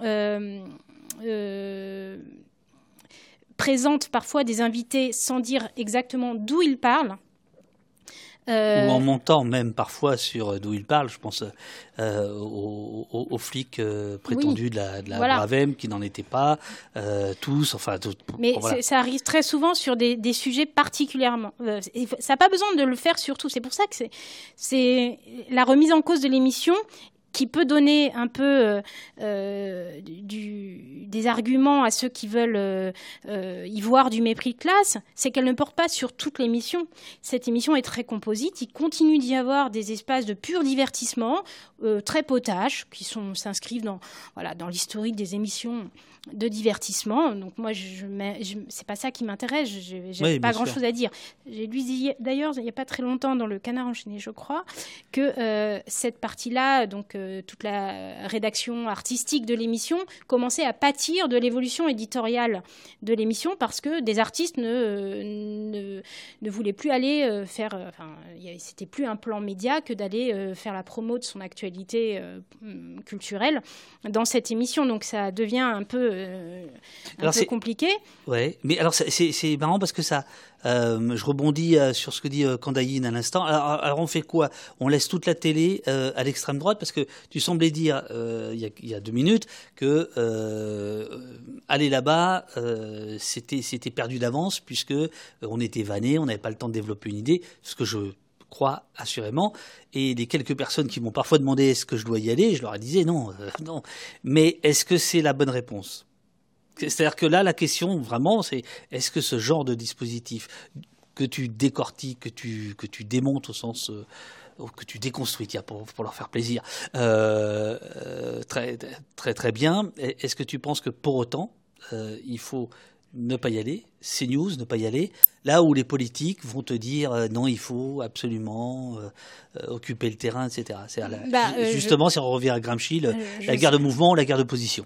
Bah, je ne sais pas, mais quand on, est, quand on a des idées politiques à faire passer, euh, j'imagine qu'on doit euh, à la fois réfléchir au message qu'on veut faire passer, mais aussi au contexte dans lequel on le fait passer et où on le fait passer. Bien sûr. Et quand on voit euh, que ces émissions-là euh, biaisent les règles du débat, euh, ne vous invitent sur un sujet qu'ils ne vont pas traiter, voilà, ou ne vous disent pas sur quel sujet ou avec qui vous allez en parler, etc. Ce qui est pourtant une infraction au aux, conventions, parce que dans les conventions, euh, quand vous êtes invité, vous devez être mis au courant de, de, avec qui vous allez parler, dans quel contexte, etc. Donc il y a plein de... de quand, quand, quand, tu parles de, de conventions, tu parles de... Des conventions de chaîne. D'accord. Euh, ah oui. C'est, ah, c'est, clairement dit. Oui, oui ça fait partie des, des, règles déontologiques, des, des, des, articles de déontologie. Euh, de, l'information, enfin sur les pour ces news, voilà, les, invités doivent savoir euh, sur quels quels sujets vont être abordés, avec qui ils vont parler, euh, et voilà. Donc quand on leur cache sciemment, euh, comme c'est arrivé pour certains invités insoumis, je pense à, à, Julie Garnier qui était une chroniqueuse pendant un certain un laps de temps chez Pascal Pro et qui racontait comment elle était un petit peu la seule du plateau à ne pas être tenue au courant des, euh, des thématiques qu'elle est abordée ou, des autres invités qui pouvaient euh, euh, voilà, lui faire face sur son plateau. Donc là, vous voyez bien qu'on on sape un petit peu les règles du débat. Donc voilà, un moment, il faut comprendre que euh, même si vous disposez de qualités euh, euh, d'échange, de débattre qui sont réelles, les dispositifs médiatiques vont tout faire pour vous saper, savonner la planche et faire en sorte que vos idées soient caricaturées. Et sans, sans, compter que, encore une fois, quand on travaille des thématiques porteuses sur lesquelles vous, vous êtes, vous, vous, je pense aux écologistes par exemple, qui voilà une, veulent alerter euh, sur, sur toutes ces, thématiques-là, mais dont ils n'imaginent pas que chaque jour, euh, la vision de l'écologie qu'ils défendent est combattu ou, dénigré ou caricaturé sur le plateau sur lequel ils vont, même s'ils sont bien traités le jour où ils viennent sur le plateau, ça s'inscrit dans un horizon, dans un, une vision, une représentation de ce qu'ils défendent qui est euh, déjà, avant même d'avoir ouvert la bouche, euh, qui est déjà euh, fragilisé. Et donc, ça sert à quoi de d'aller sur des espaces euh, déjà perdus, déjà euh, où, de toute façon quelqu'un va reprendre la parole après vous pour euh, réimposer une, vision contradictoire avec ce que vous avez changé, tout en, en ayant fait mine de vous laisser parler euh, voilà, parce qu'il y a des temps de parole à, respecter. Autant, euh, pour Hanouna, il, me semblait euh, que c'était assez simple de, de, trancher, on n'y va pas, puis on n'y va pas, puis voilà. Autant pour CNews, par exemple, c'est plus compliqué parce que CNews fabrique vraiment l'opinion, a, des répercussions dans les ministères, dans les salles de commandement de la préfecture de police, enfin partout, quoi. et donc là, est-ce que ce que tu dis sur Hanouna, est-ce qu'on peut vraiment l'appliquer aussi? Là aussi, je me fais l'avocat du diable à, à, CNews. Parce que moi, mon point de vue, c'est que même euh, BFM LCI, il ne faut pas y aller parce que dispositif, qu'un cas, c'est à peu près le même, en fait c'est pas forcément porté exactement par la même idéologie, mais en réalité, euh, tu te, tu, tu, tu te fais avoir. Ce qui, ce qui, est, ce qui est, important, c'est le présentateur, c'est pas les invités. Voilà, je passe. Mais euh, malgré tout, pour des gens qui veulent peser sur le débat public, pour les politiques, euh, pour certains activistes, pour certains militants, je comprends qu'ils se posent la question. Tu, tu répondrais quoi? Sur l'affaire, sur, sur l'aspect CNews, par exemple La même chose? Bah oui, enfin, mais j'ai pas de, j'ai pas de, de conseils à donner ou quoi que ce soit. C'est, c'est un choix stratégique et ceux qui y vont euh, savent très bien ce qu'ils font. Euh, c'est euh, conforter la stratégie du et en même temps, qui, voilà, qui, qui permet de, d'accorder des, des, interviews aussi bien à la tribune du dimanche qu'au JDD, d'aller sur ces, ces news en, en, en déplaçant en renvoyant la critique à un enjeu qui n'en est pas un, euh, qui serait celui de la liberté d'expression, ou euh, voilà, parce que vous êtes renvoyé. Alors, mais vous voulez quoi Qu'on qu'on n'aille plus? Vous voulez empêcher la liberté d'expression, mais c'est pas un enjeu de liberté d'expression. Euh, après, il appartient à chaque organisation, formation partisane de, de, définir sa stratégie. Si elle estime qu'il faut, quand on est au gouvernement, quand on est en responsabilité, ça me paraît évident que ces news ne peut pas être rayé de la carte. Euh, en revanche, euh, les cautions euh, de gauche qui pensent en avoir encore un espace à conquérir ne se rendent pas compte à quel point, bon, moi, ça fait longtemps que j'ai répondu à cette question pour ma part, mais c'est pas, c'est des choix politiques qui sont faits, chacun fait ce qu'il veut, encore une fois. Mais, mais par exemple, je trouvais ça assez sain d'avoir euh, Sophie Binet, par exemple, qui euh, euh, a repoussé la, la bonnette de CNews lors d'une question, une de ses premières manifestations dans le sillage de la, des mobilisations contre la réforme des retraites, en identifiant le, voilà, la, bonnette CNews et en disant voilà, moi je parle pas à une chaîne d'extrême droite, voilà, parce que c'est ça. Donc voilà. Alors, il y a trois. Euh, tu veux un petit peu d'eau Tu veux que je te refasse un café euh, oh, J'aurais voulu que tu dises oui, parce que moi, je, je, reprendrais bien un petit café. Bon, moi, c'est pas grave. Euh, il y a trois thématiques. Oui, je vais le faire. il y a trois thématiques principales. on le disait tout à l'heure, et tu le, tu le redis, page 29. Trois thématiques principales caractérisent le populisme discursif de Touche pas à mon poste l'anti-élitisme intellectuel et médiatique, l'anti-parlementarisme ordinaire et le populisme pénal. Sur l'anti-parlementarisme, on en a parlé. Il nous reste deux, euh, fondements. Euh, je voudrais qu'on démarre euh, par ce que tu appelles l'anti-élitisme intellectuel et médiatique. Tu l'as un peu, évoqué, mais je voudrais que tu nous expliques en quoi il sert la, machine Bolloré, ce, ce système-là, en quoi il sert la machine Hanouna qui sert la machine Bolloré? Alors, il a d'abord servi. Alors, je me fais un petit café. Ouais. Mais t'es sûr t'en veux pas? Oui, oh, si, allez. Ah voilà, j'ai voilà. Ok. Euh, euh, Je t'écoute, je suis juste à côté. Tout va bien. Donc il sert d'abord, c'est c'est intéressant de les distinguer parce que chacun a sa chronologie et, euh, et c'est important de, de démêler. Et c'est le premier, Je euh, me mets là pour que t'aies pas voilà. l'impression de parler à un fauteuil. Le- Le, temps le- que ça chauffe. le premier fil narratif qui apparaît assez tôt, d'ailleurs, vers 2015-2016, je- je- en remontant dans les archives euh, de l'émission, on voit que ça commence au- en fait au moment où Cyril Hanouna commence à déraper un petit peu. Et il y a ce, cette enquête, euh, alors il y a les nouilles dans le slip, euh, tous les, tous les, le canular euh, homophobe et, et compagnie. Mais le- la première enquête qui va mettre un peu les pieds dans le plat, c'est celle de l'article de Society en mars 2016 voilà, qui euh, pose comme sujet le euh, management toxique de Cyril Hanouna euh, et de son, son rôle tyrannique auprès de ses chroniqueurs. Alors à l'époque, c'est Bertrand Chameroy qui fait le, les frais notamment. Il y avait quelqu'un dans le chat qui visiblement a, travaillé pour Hanouna et qui parlait de, de, Bah, de, de tyrannie et de harcèlement, de, Voilà. de mémoire. Donc ça, ça, c'est formulé dans ces termes-là dès 2016.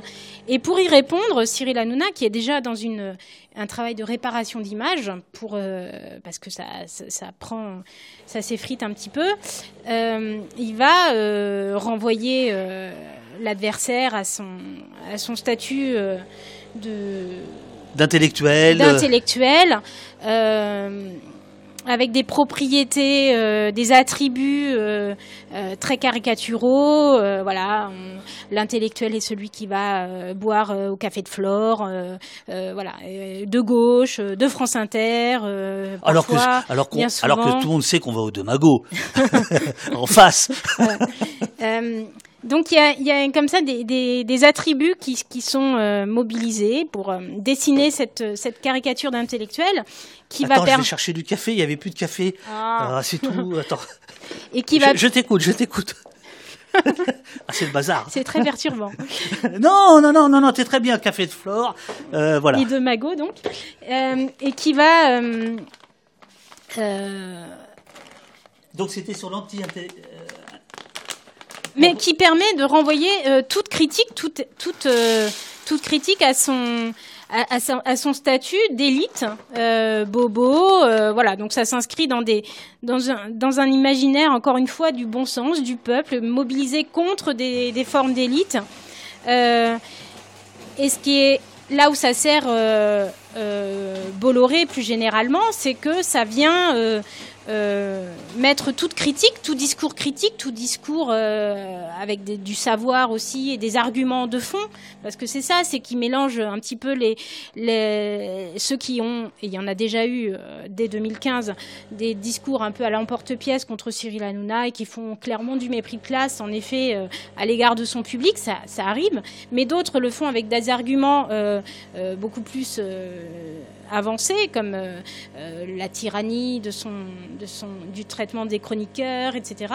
Et donc, au lieu de répondre, il met tous, tout le monde dans le même panier en disant que derrière se cache le, le masque du, du, du, du mépris classe, du méprisant des élites intellectuelles, et que euh, bah, ce vis- les visages vont pren- prendre des formes un peu changeantes au fil du temps, au fur et à mesure que les, les critiques euh, euh, évoluent, que euh, des individus euh, se fâchent avec lui et, et, euh, ou se réconcilient, etc. Donc on, on, on a euh, voilà, une, une espèce de rotation euh, derrière ce- cet imaginaire mobilisé de l'intellectuel méprisant. Euh, et donc ça permet de, de disqualifier toute critique. Voilà. Tout, Donc le, cette anti-élite intellectuelle, ça n'est que par rapport à lui-même, au début, oui. à son système. Voilà, mais ça rentre en résonance avec ce que produit simultanément, et je le vois encore une fois chez Pascal Pro euh, en 2016, euh, il y a une tare de l'intellectualisme. Voilà, dès lors qu'on veut tirer des choses avec des raisonnements, avec euh, des éclairages, avec voilà, on, devient celui qui intellectualise à outrance et ça devient une espèce de de, de stigmate euh, péjoratif. C'est celui qui euh, justifie tout Voilà. parce qu'il voudrait comprendre et comprendre, c'est excuser. Enfin, c'est ça, par exemple. Mm. euh, Et là, là, je suis par exemple en train de voir comment Clément Viktorovitch, donc qui était dans le dispositif de Pascal Pro pendant un, certain temps parce qu'il avait une chronique dans l'heure des pros, en fait est souvent ramené dès lors qu'il est un petit peu critique et alors que lui essaye de rester dans, une démarche analytique. Il a une rubrique qui s'appelle le zapping des matinales et qui consiste à revenir à analyser sous l'angle de la rhétorique des euh, petites phrases d'hommes politiques euh, dans, des contextes euh, particuliers. Il est pris sur la mécanique de plateau, il intervient, il réagit et euh, il est souvent renvoyé par Pascal Pro à son statut d'universitaire ou d'intellectuel pour euh, en fait euh, fragiliser ses arguments. Alors il est costaud, il est solide, il se débrouille très bien, mais c'est intéressant de voir comment on, est renvoyé à une espèce de corporatisme ou de, profil qui, devient après ce qu'on dit n'est plus pris en compte et sujet à caution parce que on est d'abord et avant tout le représentant d'une catégorie euh, symbolique plutôt que euh, bien définie parce qu'elle est, encore une fois on, travaille des, éléments euh, de l'imaginaire on façonne des voilà des, des choses plus symboliques et, psychologiques à travers ce, ce, réflexe du, bon sens et de l'homme de la rue. Mais voilà on a cette logique là donc c'est pour ça que c'était intéressant c'est de voir comment elle a pu très tôt s'installer euh, pour euh, défendre Cyril Hanouna et vraiment faire corps, c'est la théorie du bouc émissaire euh, de Girard, mais quand vous identifiez un intellectuel comme un adversaire, comme un ennemi, vous allez pouvoir souder votre communauté atteinte, attaquée, soi-disant, déminer bien sûr tous les fondements de la critique quand il y en a réellement, elles sont oubliées, euh, on, attaque l'individu, des attaques ad hominem ou ad personam, encore une fois, qui permettent de ne pas, euh, de pas rentrer dans... C'est quoi la différence entre bah, ad hominem et, et, ad personam Ad personam, c'est que vous vous attaquez à la personne. D'accord. Euh, vous pouvez l'injurier. Ouais, ok. Ah oui, donc ça, il... Là, voilà ad hominem, c'est euh, c'est un grand latiniste de, de ce point de vue-là. Donc, euh. bah, justement, euh, Clément Victorovitch en parlerait très bien, mais euh, ça s'attaquait à la cohérence de l'individu. Voilà, par exemple, dire que euh, un tel est, parle avec un, un, horizon politique caché, est un militant. Là, on ne dit pas quelque chose de, qui relève de la diffamation ou de la ou de l'injure publique. On est sur une sur une disqualification par euh, son incohérence ou, son, ou du positionnement qu'on a, euh, que la personne euh, est censée avoir pour parler. Mais ça veut dire qu'on écarte toute critique. C'est ça le but hein, de ces attaques, c'est qu'elles évacuent tout ce qui est plus substantiel dans la logique d'attaque de, l'argument. Et c'est pour ça qu'on met de côté aussi bien que tous sont mis dans le même panier tous ceux qui ont du mépris classe ouvert, voilà, et ceux qui auraient un mépris de classe caché derrière des arguments euh, intellectualisants. Voilà, tout le monde est mis dans ce panier-là. Sentier battant te dit, et là tu peux en profiter pour prendre un petit peu de café puisqu'il est tout chaud, enfin si tu fais comme tu veux, euh, quel professionnalisme de, de Claire Secaille, imperturbable malgré les inattendus du direct.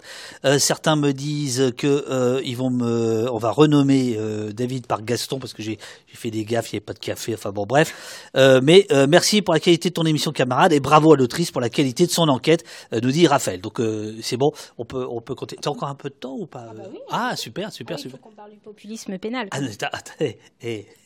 tu crois, tu crois quoi que je garde, je garde le meilleur pour la fin? Euh, mais, mais je voulais rester sur le, le, truc intellectuel parce que en, lisant ce l'anti-intellectualisme, en, en, lisant euh, ce passage-là, euh, euh, m'est revenu à la mémoire euh, les auditions de Bernard Arnault, de euh, Bolloré, que tu as dû suivre, j'imagine, au Sénat, la commission d'enquête sur le, le, la, la, presse, concentration. la concentration des, des, médias. Et j'ai été extrêmement frappé, frappé parce que je connais évidemment pas ces, ces gens-là. C'était la première fois que je les écoutais dans la longueur. Et euh, je m'étais fait une idée de gens intelligents, voire intellectuels. Et en fait, je me suis rendu compte que c'était avant tout des hommes d'affaires et que la réflexion n'était pas, euh, était pas au cœur. je, dis ça, il n'y a pas de méchanceté. Hein. J'essaie vraiment de comprendre le système. Alors, est-ce qu'ils m'ont berné en, voulant berner les sénateurs et en jouant Ils jouaient un peu au con, hein, en disant on est des nains, on est tout petits, il faut nous aider. Ça, ça, je suis d'accord. Mais même au-delà de ça, je, trouvais qu'il y avait quelque chose qui collerait en tout cas quand j'ai lu euh, ce passage-là, qui collerait à, au dispositif d'Anouna. Ou est-ce que je me trompe complètement? C'est un petit peu un cadre tellement différent que c'est compliqué de. Mais je comprends, hein, je comprends ce que ce que tu dis, mais euh, euh, au sens où ce qui voilà ce qui. Ce que, ce que je veux dire, c'est que si le patron n'est pas lui-même un intellectuel, c'est peut-être plus facile d'aller d'aller taper l'élite intellectuelle pour le, pour le dire euh, euh, trivialement. Et Roland nous dit que ces commissions étaient lunaires. On, les a suivies en hmm. direct au poste. Hmm. Oui, et d'ailleurs, euh, il y avait en face pas mal de sénateurs qui qui brillaient pas non plus par c'était voilà. effarant. mais bon c'est pas le ce qui, ce qui était problématique c'est l'absence de travail justement en fait c'est ça c'est ce qu'il faut voir et ce qui est le, le danger que représentent des émissions comme celle-ci, mais, mais, en fait plus généralement euh, euh, une tendance médiatique, c'est qu'il y a une, désubstantiation euh, assez forte quand même de, des, échanges, des, sujets de conversation, et que ça devient très compliqué de ramener du contenu dans une société médiatique aujourd'hui, très, très happé par des, phénomènes d'image. Euh, voilà. Et donc, euh, on, on, fait, on a des, y a des ascensions euh, politiques, sociales euh, majeures sur, euh, sur du néant, sur du vide, et ça pose aucun problème à tout le monde. Et, quand on, renvoie l'image de quelqu'un qui, qui peut appeler un petit peu à repolitiser ou resubstantialiser, parlons pas simplement, moi, la politique au sens large, pas forcément sous l'angle partisan, mais simplement remettre du contenu dans, dans la, dégradation du sens des mots sous ce quinquennat Macron, les choses ne veulent plus rien dire ou pas grand-chose. Et, tout ce qui compte, ce sont euh, les, euh, les, mécaniques d'échange. Je ne dirais pas que c'est un échec, mais je dirais que ça n'a pas marché. Mmh, voilà, mais où, les mots, voilà, on, leur refuse une réalité. Euh, la pénibilité du travail, mmh. on, combat le, la réalité même qu'il y a derrière des mots. pour, donc c'est ce travail de désubstantiation qui, est, qui dépasse très largement le, cas Hanouna, qui, qui est problématique qui fait que quand on apparaît comme un, quelqu'un qui, veut revenir à, du substantiel, on est euh, sans compter que euh, une partie des intellectuels sont, quand même assez euh, à cette désubstantialisation, je, pense, parce que on a quand même des gens qui, parfois qui peuvent aller sur des plateaux alors qu'ils ne connaissent pas forcément les sujets sur lesquels ils s'expriment euh, et qui, euh, quand le le président de la République euh, fait des, longues séances dans le cadre du, débat euh, national, du grand débat national, justement, avec euh, des milieux universitaires et intellectuels, qu'il veut flatter peut-être en prenant, mais, mais dont on s'aperçoit que le travail purement politique ne sert à rien. Tout ça est une mise en scène qui, mmh. qui, détourne de ses enjeux. Donc, dire tout simplement que tout ça est un, est un artifice et que euh, le travail de la pensée en est vraiment dégradé, on, voilà, on est, euh, on, est renvoyé à, un statut euh, au nid parce que critique. Encore une fois, c'est la pensée critique qui est, je voilà, l'obscurantisme et les lumières. On rejoue ça à un niveau très dégradé, très, paillette sur des plateaux, euh, mais, c'est un petit peu ça. Et on, se bat contre ça, euh, euh, des, scientifiques, contre la désinformation. et on rame parce qu'on s'aperçoit que le monde a changé et que ce référentiel-là du savoir, de la connaissance, n'est n'est plus acquis et qu'on a des forces euh, puissantes en face qui viennent euh, vous identifier comme des adversaires politiques avant tout et qui et que bah, voilà c'est moi c'est ça m'a beaucoup déstabilisé euh, pour sortir de, l'attaque à Dominem je, je, me suis un peu préservée. J'ai demandé la protection fonctionnelle aussi ce qui est je pense la meilleure chose que j'ai pu faire pour c'est-à-dire? Bah, euh, parce que j'avais été attaquée donc en 2022 euh, sur le plateau que vous avez rappelé avec les arguments. Et puis euh, j'ai en 2023 contribué à un, documentaire de la Fabrique du mensonge sur la instrumentalisation politique de l'affaire Lola. Et là, mes deux, mes deux terrains de, recherche, celui de ma thèse sur les faits divers notamment, euh, et celui sur Cyril Hanouna se, rejoignait, en gros, puisque j'évoquais, le journaliste m'avait posé des questions sur le traitement euh, de l'affaire Lola en général, mais il avait retenu pour le, documentaire euh, plutôt la partie où je parlais de Cyril Hanouna, et là, sa façon, on rejoint le populisme pénal tout doucement, mais où il, il, exploitait beaucoup les, les faits divers dans son émission. Euh, pour justement euh, traiter de thématiques euh, sur la sécurité, sur l'appel à la sévérisation des, peines, etc. auprès d'un public, encore une fois, qui, peut tomber dans le panneau de, ce discours auquel il est sensible, un discours d'autorité.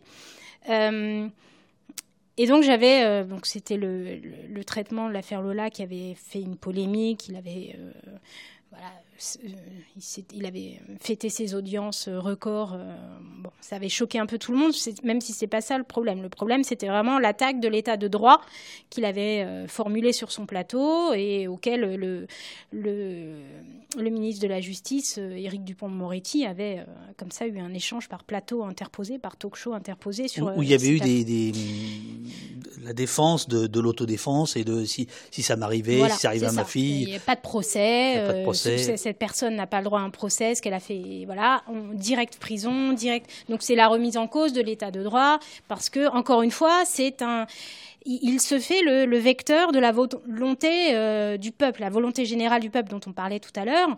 Euh, c'est ça, c'est qu'il n'y a, pas de, frein, il n'y a pas les, institutions de la démocratie représentative, les institutions pénales sont euh, perçues comme des freins à cette volonté générale du peuple, soi-disant, cet appel à la sévérisation, ce, cette, cette, injonction à, revenir à une forme d'autorité et de répression qui déséquilibre équilibre tout notre système pénal entre euh, prévention et, répression. Euh, donc c'est ça le, populisme pénal, qui n'est pas un populisme judiciaire, c'est un petit peu différent, mais le populisme pénal, c'est ça, c'est utiliser une caisse de résonance médiatique pour euh, pouvoir déséquilibrer notre représentation de l'équilibre un petit peu de, l'édifice pénal entre répression et prévention, au, au, profit de la répression, de l'appel à la sévérisation des peines, etc., etc. Donc en utilisant euh, les peurs euh, euh, fantasmées. donc ça, ça renvoie à quelque chose d'assez ancien. C'est pas nouveau. Hein, c'est pas Cyril Hanouna qui l'a inventé. on peut remonter pour la période contemporaine aux années 70, notamment quand une droite dure avait commencé à remettre en question Valéry Giscard d'Estaing, jugé trop laxiste sur ces questions-là. Donc c'est ce moment-là où le Figaro invente le fameux sondage sur l'insécurité qui commence à, cristalliser comme ça un sentiment d'insécurité euh, qui a repris du poil de la bête au début des années 80 quand la gauche est revenue au pouvoir et que euh, le garde des Sceaux, euh, Robert Badinter, etc., était accusé de, laxisme par rapport à une montée de la criminalité. Mais ce, ce débat-là, ce populisme pénal, avait été un petit peu confiné dans des arènes médiatique euh, relativement limité. Il y avait euh, petit peu euh, le Figaro, certes, euh, et le quotidien de Paris à l'époque, mais euh, c'est aussi la presse d'extrême droite qui était ultra minoritaire, Minute et compagnie. Voilà. Et, ce qui s'est passé, l'étape suivante importante sur le plan médiatique, hein, j'entends, parce qu'on pourrait faire une histoire. C'est Charles Villeneuve, voilà. c'est ça? Enfin, tu, Oui, Charles Villeneuve, mais plus oui, d'accord, mais c'est un peu trop, un peu exagéré de lui donner un peu trop de, de crédit. Non, c'est surtout l'institutionnalisation politique de ce sentiment euh, avec euh, sous la période Sarkozy, une fois ministre de l'Intérieur euh, et, et puis plus tard président de la République où voilà, un fait divers, une loi, où on faisait appel à, l'émotion fait diversière, on instrumentalisait des appels pour prendre des décisions, faire passer des lois sur des thématiques particulière. Et donc ça, euh, c'est un ressort important de cette offensive conservatrice qui se fait par les médias Bolloré, qui se fait à travers des thématiques toujours mises en avant.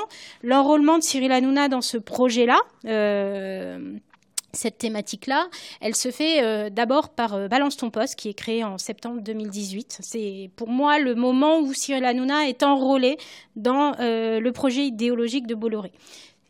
TPMP n'est pas taillé pour accueillir des thématiques de cette nature-là. À l'époque, hein, on est en 2018, début de l'année 2018. le, Cyril Hanouna est encore un petit peu obsédé par sa réparation d'image après la période 2017 euh, du canular homophobe et compagnie. Donc il s'ouvre aux thématiques euh, de la société, aux, questions de discrimination, mais pour montrer qu'il a euh, qu'il s'est amélioré. Il a recruté Rachid Arabe, qui va être un peu sa caution aussi sur un plan du comportement, management d'antenne, etc. et puis il fait il fait venir donc Marlène Schiappa sur les questions qui donc ça fait son agenda politique à elle, elle y voit son intérêt bien sûr, mhm. mais euh, lui, il en, il, en, il en récolte un bénéfice en termes d'image sur euh, les questions de discrimination et, il se, des associations vont même lui demander d'être parrain de telle, euh, voilà, la lutte contre l'homophobie, etc. Donc il, il, il, arrive, il a encore un, travail hyper performatif, un effet de croyance sur sa capacité à, à être un porte-voix de la lutte contre les discriminations alors qu'en réalité, euh, ça permet de, faire euh, évoluer l'émission progressivement vers des thématiques de société et euh, celle des faits divers. Hein, il le dit très bien dans son, dans son ouvrage, enfin avec Christophe Barbier encore une fois, ça va être donner comme il l'a fait avec les Gilets jaunes pour des catégories populaires, des gens qui sont dans des euh, souffrances euh, socio-économiques, la, figure de la victime va être très puissante pour, euh, et son plateau va être dédié à sa reconnaissance, à lui donner un espace, souvent avec un travail informationnel qui est très limité, dont on ne comprend pas en fait les tenants et les aboutissants euh, euh, des, faits divers euh, qu'il soulève. Et il va inviter le lendemain, d'ailleurs, plutôt l'autre partie qui va avoir son propre discours pour sa propre défense, ce qui fait que le public est complètement, cognitivement, on, ne sait plus quoi penser de, tout et ça instaure beaucoup de, doutes. Et, donc, en tout cas, la victime est très importante pour lui pour activer ce ressort de, euh, de l'empathie, de, l'émotion, etc. Elle, elle y voit son intérêt parce qu'elle y trouve une forme de reconnaissance et on peut comprendre. Euh, simplement, euh, les institutions n'ont pas leur mot à dire, elles ne sont pas représentées, et pour peu qu'elles soient parfois un peu défaillantes en termes de lenteur, en termes de, mauvais traitement de, certains dossiers, et ça arrive évidemment, il ne s'agit pas de, dire que, tout va bien non plus, mais elles sont complètement discrédité euh, et l'état de droit facilement attaqué parce que euh, lent, incapable de prendre en considération euh, des attentes et, des demandes et, des souffrances humaines que chacun peut comprendre. C'est parfaitement et très facilement identifiable. Donc voilà, il, il capitalise là-dessus et autour de thématiques qui vont donc il y a la logique du fait divers, puis la logique statistique de euh, la montée, soi-disant, de la criminalité, délinquance, etc. voilà, on, dresse un, une réalité à la fois quantitativement euh, perçue par les sondages euh, ou les euh, données statistiques criminelles qui peuvent refléter, mais sur certaines catégories de, crimes, encore une fois, l'erreur est toujours de, monter en généralité, alors qu'on sait que les, crimes sur les personnes n'augmentent pas vraiment, mais peut-être que dans les années comme dans les années 70, une petite et moyenne délinquance a permis d'accréditer ce discours d'une montée des violences très forte dans la société, spectaculaire même, qu'ensuite, euh, il suffit d'instrumentaliser à l'occasion de certains faits divers particulièrement marquants. C'est une mécanique qui n'est pas nouvelle, encore une fois, et que Cyril Hanouna utilise euh, et que les plateaux de, Bolloré en général, et là on dépasse vraiment encore une fois le, cas de touche pas à mon poste, euh, c'est une mécanique qui, qui, est très présente. Donc par le biais de balance ton poste en septembre 2018, ça va gagner TPMP. Voilà. Et donc, euh, et parce que balance ton poste, avant même les gilets jaunes, c'est euh, c'est le, il y a du Zemmour, il y a euh, la question de la religion, l'avortement, pour ou contre. Marlène Schiappa est obligée d'appeler pour dire la remise en cause du du, choix d'un droit à l'avortement est, un est un délit. Donc, elle, remet un petit peu l'émission, voilà, là encore une, sorte de, coproduction de, notabilité respective. mais tout ça montre au final une des, glissements sémantiques, euh, des façons de présenter des thématiques qui vont euh, euh, faire tout de suite le lien entre immigration et, délinquance ou criminalité. Alors j'étais sidérée, ben, pour le coup vraiment sidérée que quand j'avais été un petit peu malmenée sur leur plateau en 2022, que Géraldine Maillet me renvoie aux, fameuses priorités des Français quand je parlais du, pouvoir d'achat, que c'était la priorité des Français. Euh, et elle me disait oui, mais si on additionne euh, immigration et sécurité, donc déjà, voilà, c'est quoi la logique derrière? C'est qu'on, je ne sais même pas si elle se rendait compte ou ça m'a sidéré, ça. Vraiment, venant de sa part à elle, que je, je, mettais dans la catégorie des, chroniqueuses qui euh, s'en laissaient pas compter, qui avaient une capacité à quand même,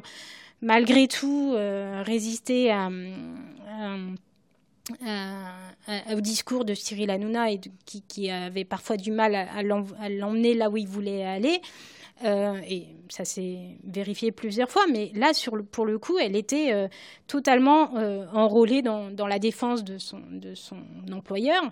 Donc, elle, elle, est tombée dans ce, ce panneau monumental qui, qui est du, du, petit lait pour Vincent Bolloré, parce que ces plateaux servent à ça. Parce que, bon, je t'écoute avec passion et beaucoup de gens t'écoutent avec passion, mais, mais, mais tu as parlé de la, fonction, de la protection fonctionnelle et T'as pas expliqué pourquoi tu l'avais demandé?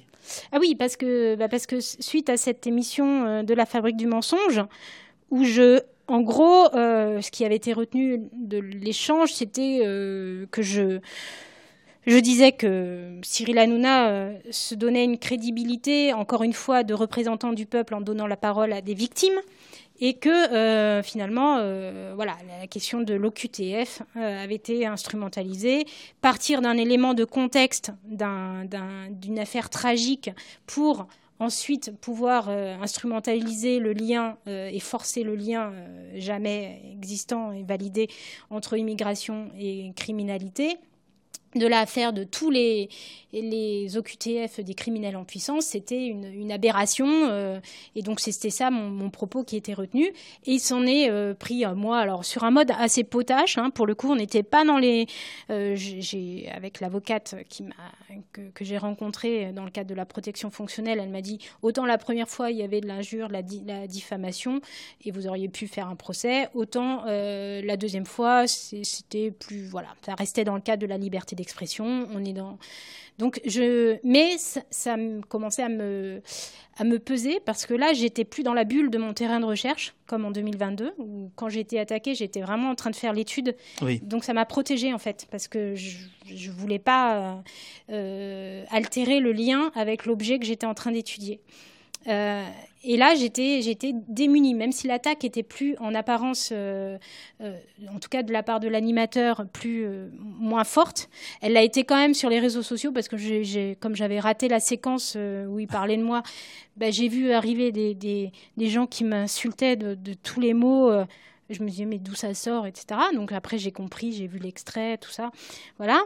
Et, là j'étais, pas bien parce que parce que je je voyais que ça remettait en cause des choses plus personnelles et que, euh, euh, euh, je ne faisais que mon travail, que j'avais répondu à des questions. Et, bref, donc là, j'en ai parlé à mon employeur, j'ai écrit différents services euh, et ils ont réagi tout de suite. Je les en remercie. Ça me permet de, remercier euh, parce que ça, ça, a été un soulagement en fait de voir à la fois euh, le soutien très rapide et, voilà sans, sans, faille de mon institution. Et, ça consiste en quoi exactement la Alors protection, la protection fonctionnelle, c'est bah, différentes choses. C'est qu'on vous reconnaît le fait d'être attaqué dans le cadre de l'exercice de votre votre métier. Donc on vous protège et donc ça consiste à soit accompagner dans des, un conseil juridique, donc et envisager des, des, éventualités de poursuite le cas échéant, ce qui n'a pas été le cas, ce qui n'était pas forcément une bonne stratégie.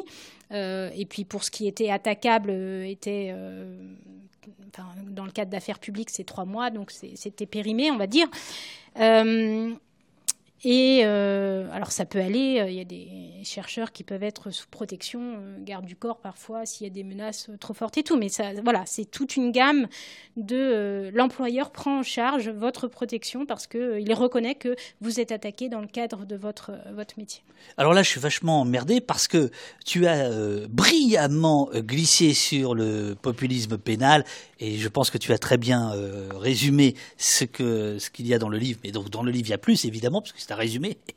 euh, mais je voudrais juste revenir un, tout petit peu euh, sur ce qu'on disait sur euh, les, les, attaques contre l'élite intellectuelle ou, ou, la prétendue élite intellectuelle, parce que ce que j'ai apprécié dans ton, dans ton livre, c'est ce que tu écris, page 35. Le problème n'est pas d'incarner une culture populaire, ah, parce que tu, tu, fais bien le distinguo en disant, et ici, tu sais qu'ici, on est, des enfants de la culture populaire, punk, et ainsi de suite. Euh, et donc, tu, dis bien que le problème n'est pas d'opposer culture populaire et élite intellectuelle. Le problème n'est pas d'incarner une culture populaire, mais de se servir d'une vision dégradée de cette culture populaire pour l'opposer à une conception élitaire artificiellement érigée en repoussoir. C'est page 35. Est-ce que tu pourrais faire un bouquin sur cette question? Bah, ou, nous donner des, des, des, des conseils bah, alors, y a, de lecture sur, sur, cette question-là bah, Sur cette fausse. Euh, enfin, mm. voilà. Alors, il y avait un numéro d'Hermès qui était plutôt pas mal sur le, la notion polysémique de populaire et je pense que ça abordait bien. Euh, mais elle a, elle a glissé. Elle est, enfin, quand on travaille, euh, la télévision, c'est un objet populaire. Donc, quand on travaille sur la télévision, voilà, on, est. et c'est ça sa beauté d'ailleurs. C'est ça sa beauté. C'est. Il y, a, y, a, du qualitativement. Après, on, peut trouver de tout. Mais.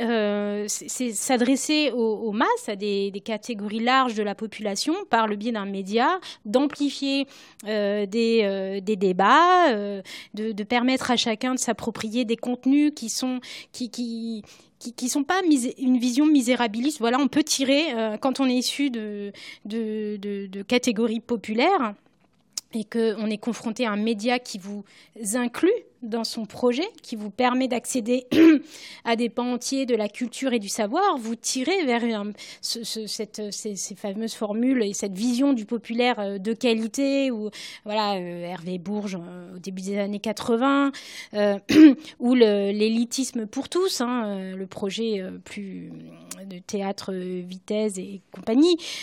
donc c'est peut-être un petit peu fantasmé, un petit peu un discours qui valorise euh, la vision du populaire, mais c'est pour montrer qu'on n'est pas, euh, on n'est pas euh, besoin de se cantonner à, des, à une vision dégradée. C'est pas du pain, du cirque, et, etc. la télévision et le travail que Cyril Hanouna et ce qu'il renvoie, l'image du populaire qu'il renvoie est assez misérabiliste. alors que il, euh, voilà, il, euh, et là, au nom du divertissement, on en revient à cette caution du divertissement.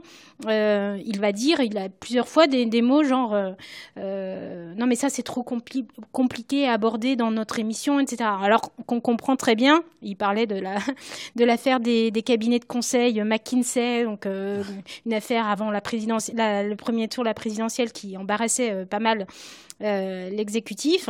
On comprend la raison politique de, ne pas vouloir trop traiter une question qui est pourtant euh, très facile à comprendre et euh, de dire que son public euh, comprendrait mal l'enjeu qui avait été révélé par Mediapart et, d'autres ça serait, c'est complète, ça reflète la vision très dégradée qu'il a de, son propre public. Donc on, est avec des gens qui, voilà, qui, qui, qui arrivent à, installer l'idée euh, qu'ils sont les représentants d'un peuple et que ce peuple est nécessairement dans un besoin de représentativité des, des gens qui vont porter leur voix, alors que ce peuple n'a pas besoin, enfin, il a chaque individu en démocratie a, son, a, une voix qu'il peut faire entendre. S'il choisit de ne pas le faire, c'est sa propre liberté. Et, et, au nom de quoi on érigerait des individus qui sont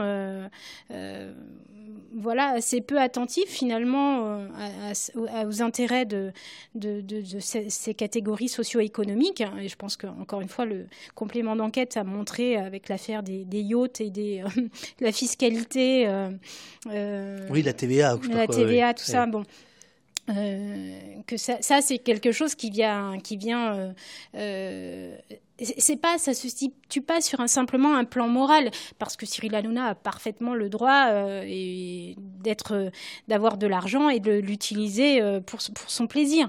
Mais ça montre que euh, sa conception et son mode de vie va à l'encontre des intérêts de ceux qu'il prétend défendre, parce qu'il détourne euh, de manière euh, très détournée, indirecte, et, c'est pour ça que ça, le déresponsabilise, comme d'habitude, ne pas affronter, euh, et c'est ça qui est très différent d'un responsable politique, la seule, alors qu'il il fait ce travail très politique chaque soir avec son émission. Euh, la différence, c'est la déresponsabilisation, permanente de, ses actes et de son discours au nom du, divertissement. Euh, comme si euh, faire une émission, être un animateur, vous exonérait de toute responsabilité alors que vous en avez une, qu'elle est fixée dans les textes conventionnels, encore une fois. vous, avez, vous devez maîtriser l'antenne, vous devez, etc. etc. Et donc, c'était d'ailleurs intéressant quand il y a eu une décision de l'ARCOM, euh, je crois que c'était avec euh, l'affaire Boyard, je ne sais plus, donc il y a eu une amende record, mais il y a aussi un rappel que euh, cette émission concourt à l'information. Et en concourant à l'information, elle a un devoir, une responsabilité vis-à-vis de son public. Et souvent, parler dans la jurisprudence entre le régulateur et, et, et C8, je dis C8 parce que c'est c'est à, l'échelle du diffuseur que ça se passe, mais même si c'est les émissions de Cyril Hanouna qui étaient imputées, euh, eh bien, il y avait euh, parfois, euh, oui, mais c'est une émission de divertissement, donc voilà. Donc, s'il y avait eu un signalement et que l'Arcom ne voulait pas intervenir, à l'époque CSA, elle pouvait prétexter le caractère du divertissement, du genre du divertissement, pour dire attendez, c'est un autre horizon d'attente. Les publics n'attendent pas de l'information, ils attendent d'être divertis euh, et, donc, euh, on ne va pas intervenir, on ne va pas mettre en rappeler à l'ordre le diffuseur parce qu'il n'y euh, a pas lieu de, l'être. On est, reste dans le cadre de la liberté d'expression. et voilà. Et donc, ça, en, sortant ce, communiqué, ce deuxième communiqué au moment de la sanction, ça sortait de l'ambiguïté. Ça permettait de sortir clairement de l'ambiguïté et de rappeler à quel point cette émission concourt à l'information et qu'elle doit être traitée comme telle, euh, quand bien même il y a des vannes potages qui euh, jalonnent comme ça euh, les séquences, les sujets sont, sont, sont, bien là et c'est traite de, sujets qui, qui, passionnent voilà, le travail d'information et des publics. Cyril Hanouna élabore un système de valeurs bien plus qu'un système de pensée. Écris-tu page 52. Chez lui, les qualités humaines sont un moteur plus important que les idées pour concevoir l'organisation et les objectifs d'une société. Ce constat fait de Touche pas à mon poste un cas pratique idéal pour tester la définition du populisme comme, ouvrez les guillemets, idéologie peu substantielle, fermez les guillemets, là, on ouvre les euh, parenthèses pour expliquer de quoi il s'agit, par contraste avec des idéologies denses, comme le fascisme, le libéralisme ou le socialisme, qui mobilisent un socle de valeurs différenciées et de catégories plus élaborées. Je laisse le temps à chacun de réfléchir un petit peu. Euh, ce qui m'étonne dans cette phrase, que je trouve évidemment puissante, comme l'autre que j'ai cité, et d'ailleurs euh, le chat euh, a trouvé également qu'elle était puissante, cette sur, où tu fais le, distinguo entre la culture populaire et, ce, et, le regard qu'on peut porter sur elle, misérabiliste, etc.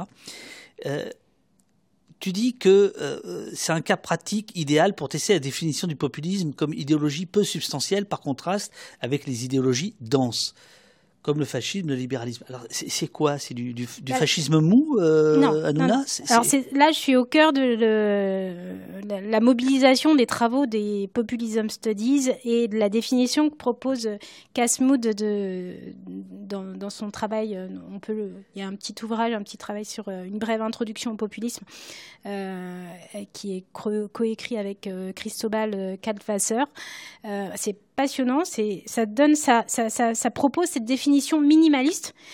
qui euh, renvoie aux travaux euh, qui questionnent la question de la morphologie des idéologies, en gros, euh, et donc en attribuant des niveaux de densité à des idéologies et en disant que, en, distinguant des idéologies denses, comme celle que tu viens de citer, fascisme, libéralisme ou socialisme, de euh, d'idéologies qui sont plus euh, qui se retrouvent qui mobilisent pas des catégories euh, va dire de, sens ou programmatiques particulièrement étoffées mais plutôt un, corpus rhétorique dans lequel puiser et qui peuvent euh, s'hybrider par contre avec les idéologies denses. Et c'est exactement ce qui se joue sur le plateau de Cyril Hanouna. C'est un, un, un, espace de lutte, d'interprétation euh, de la notion de peuple, hein, ce que je disais tout à l'heure, où des, des populismes denses, de gauche, d'extrême droite, vont euh, s'approprier et s'affronter. Euh, c'est ce qui permet de, de, de de, comment dire de réaliser la promesse agonistique parce que c'est spectaculaire parfois euh, mais euh, s'affronter sur euh, l'enjeu et la définition de ce, ce terme de peuple qui est parfaitement polysémique, qui peut être tiré dans tous les sens, et tout en laissant des usages stratégiques euh, du populisme quand euh, on estime que c'est un, une façon de, de, se reconnecter parfois ou de surmonter euh, en termes de communication de crise des situations. Donc la crise des gilets jaunes, typiquement pour l'exécutif, de se, de se, s'hybrider. Et c'est ça que, que dit Casmoud, c'est que le, populisme et, permet de, en tant qu'idéologie fine, euh, de euh, rencontrer d'autres idéologies ou simplement de fonctionner comme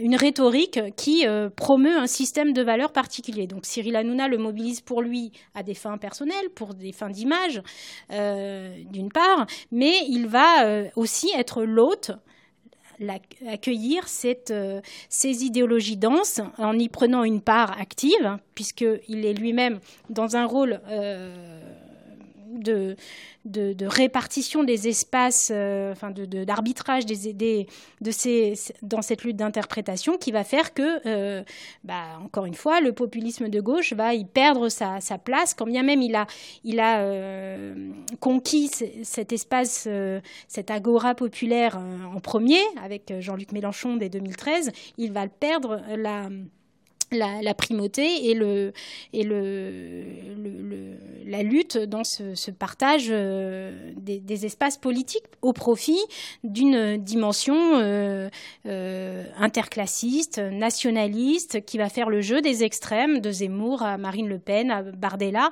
avec des stratégies un petit peu différentes, soit de banalisation, soit au contraire de, de, clivage particulièrement fort. Hein. Éric Zemmour n'a pas cherché à se banaliser pendant la campagne présidentielle. Au contraire, c'était des, formes de, mise en tension permanente de la société sur des thématiques particulières qui permettaient de banaliser, pour le coup, euh, sans avoir rien à faire, l'autre euh, concurrent direct dans ce, marché des, idéologies euh, denses hein, des nationalistes euh, qui étaient le, Front National, le Rassemblement National plutôt. Donc Bardella a été euh, invité six fois dans la présidentielle pour, pour justement faire des petits sourires et répondre de, cette... Donc voilà ce qui se joue, ce qui s'est joué de manière très désubstantialisée. Et j'en reviens à ce que je disais tout à l'heure, si on remet pas de la substance dans tout ça, on va se laisser happer par tous euh, les phénomènes de, buzz et, compagnie, parce qu'ils sont euh, vidés de leur sens même. Euh, et, le mot réarmé est à la mode en ce moment, mais non, mais euh, intellectuellement, il y a, y, a, y a, un enjeu que tout citoyen. Euh, moi, c'est si j'ai un, Donc toi, c'est le réarmement citoyen contre le bah, réarmement euh, civique. c'est le sens de ce, ce petit livre d'intervention. J'aurais pu très bien rester à ma place, changer de sujet. D'ailleurs, voilà, ne pas me chercher à me réexposer de nouveau à de possibles critiques, parce que c'est pas agréable. c'est de, de lancer cet appel. Alors malheureusement, j'espère qu'il peut être entendu bien au-delà. Je veux croire que, tout n'est pas perdu pour toucher des catégories qui, sont euh, plutôt celles que Cyril Hanouna euh, convoite et auprès duquel il a encore un certain crédit. Euh, et que euh, l'anti-intellectualisme primaire n'est pas euh, complètement une façon de, m'écarter du jeu quand, je dis ça. Puis d'ailleurs, je ne suis pas la seule, donc je pense que ça, la sortie de Thierry Ardisson, par exemple, contribue aussi. Il y a une forme de libération de la parole qui est peut-être en train de se faire autour de cette émission, et j'espère au-delà, pour que on, ne soit plus un public euh, observateur et passif face à ce qui euh, détériore notre espace public euh, et notre, notre débat en, en même temps, Ardisson, c'est Dr Frankenstein. oui, mais c'est intéressant de voir la critique de l'intérieur. De même que j'ai trouvé très intéressant d'inviter de, Bouba à la fin du complément d'enquête à, euh, à évoquer euh, la personnalité de Cyril Hanouna. C'est une personnalité qui a à peu près la même euh, surface médiatique au sens où, mhm. par le public auquel il parle, et qui parlait donc, qui montrait avec ses mots, avec son, discours, même si lui-même n'est pas, comment dire, une approche un peu critique a été faite par, euh, euh, Tristan Valex, justement, pour, euh, parce qu'il est au cœur de cette affaire d'influence, d'influenceurs avec Magali Berda et compagnie.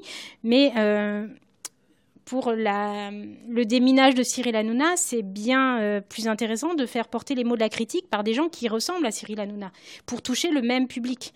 Voilà, moi j'ai clairement pas euh, j'ai ce handicap-là. Ah non, ça je te confirme, tu tu, tu, ressembles pas à Hanouna. non, mais je veux dire, euh, je j'ai je, je, je, parle peut-être davantage à ceux qui connaissent pas tant l'émission que ça, ou ne la connaissent que par les, les écumes ou les moments de polémique euh, qu'elle suscite régulièrement dans le débat public, et qui euh, ont besoin de comprendre, parce qu'il y a un effet de sidération qui persiste autour de cette émission, euh, et qui par exemple, il y a une question de NHDRN qui, qui d'abord te remercie pour cet entretien et qui te demande avons-nous déjà eu en France dans l'histoire une personnalité médiatique ou un acteur médiatique avec une telle force de frappe, avec une audience si grande, ayant eu un véritable impact sur la, population. Et, je prolongerai cette question en disant, au fond, euh, le monde dans le monde entier, il y a des gens qui accèdent euh, au, pouvoir suprême euh, et qui ont un passé télévisuel. Zelensky en Ukraine, Trump aux États-Unis, je crois que l'Argentin aussi. en mm. Italie, n'en parlons pas. Il y a eu Berlusconi, mais il y en, a d'autres.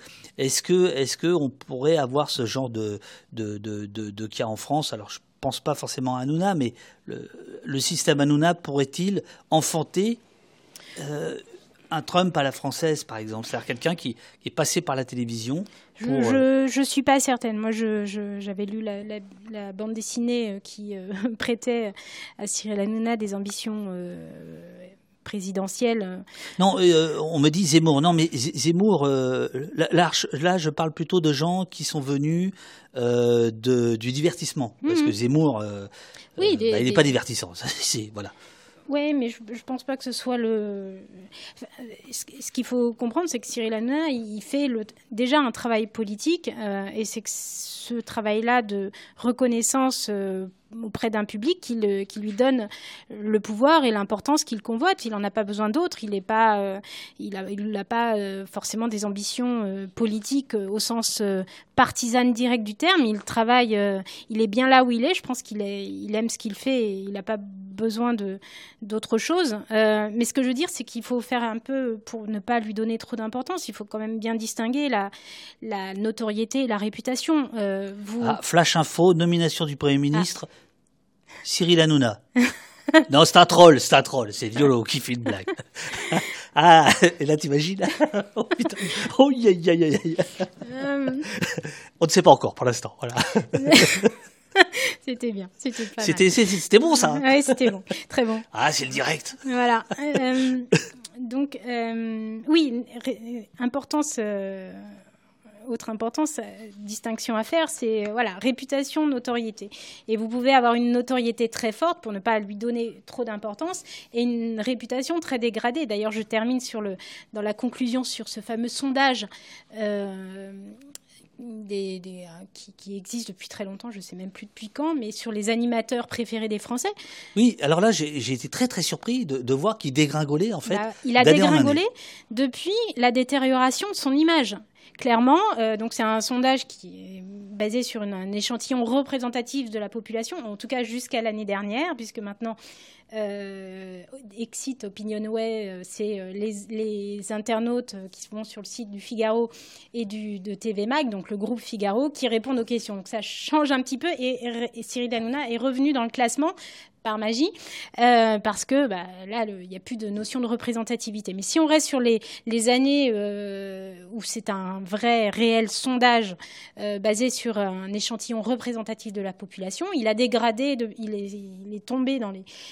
Il est même sorti du classement plusieurs années à, partir du moment où son image s'est détériorée. Donc euh, il peut essayer de, de, de, limiter la, casse et d'essayer de, réparer son image auprès d'un public, mais ce public étant lui-même probablement de plus en plus euh, euh, resserré. C'est un noyau dur de, fans. D'ailleurs, c'est voilà, je reviens à ma question du, fan, c'est d'Anouna, c'est pas un public ordinaire, c'est un public qui se qui, qui, qui, est enrôlé dans une, une démarche de défense de son animateur euh, fétiche, euh, qui, qui, prend des formes parfois euh, un peu voilà un peu particulières, mais et donc il n'est plus plébiscité, il est perçu au contraire comme une personnalité clivante euh, et pas du tout populaire. Donc on, s'éloigne de la définition de l'animateur populaire quand on n'apparaît plus dans les classements euh, sur, sur des, catégories de réponses qui regroupent euh, des, des, pans entiers de la population. Donc voilà,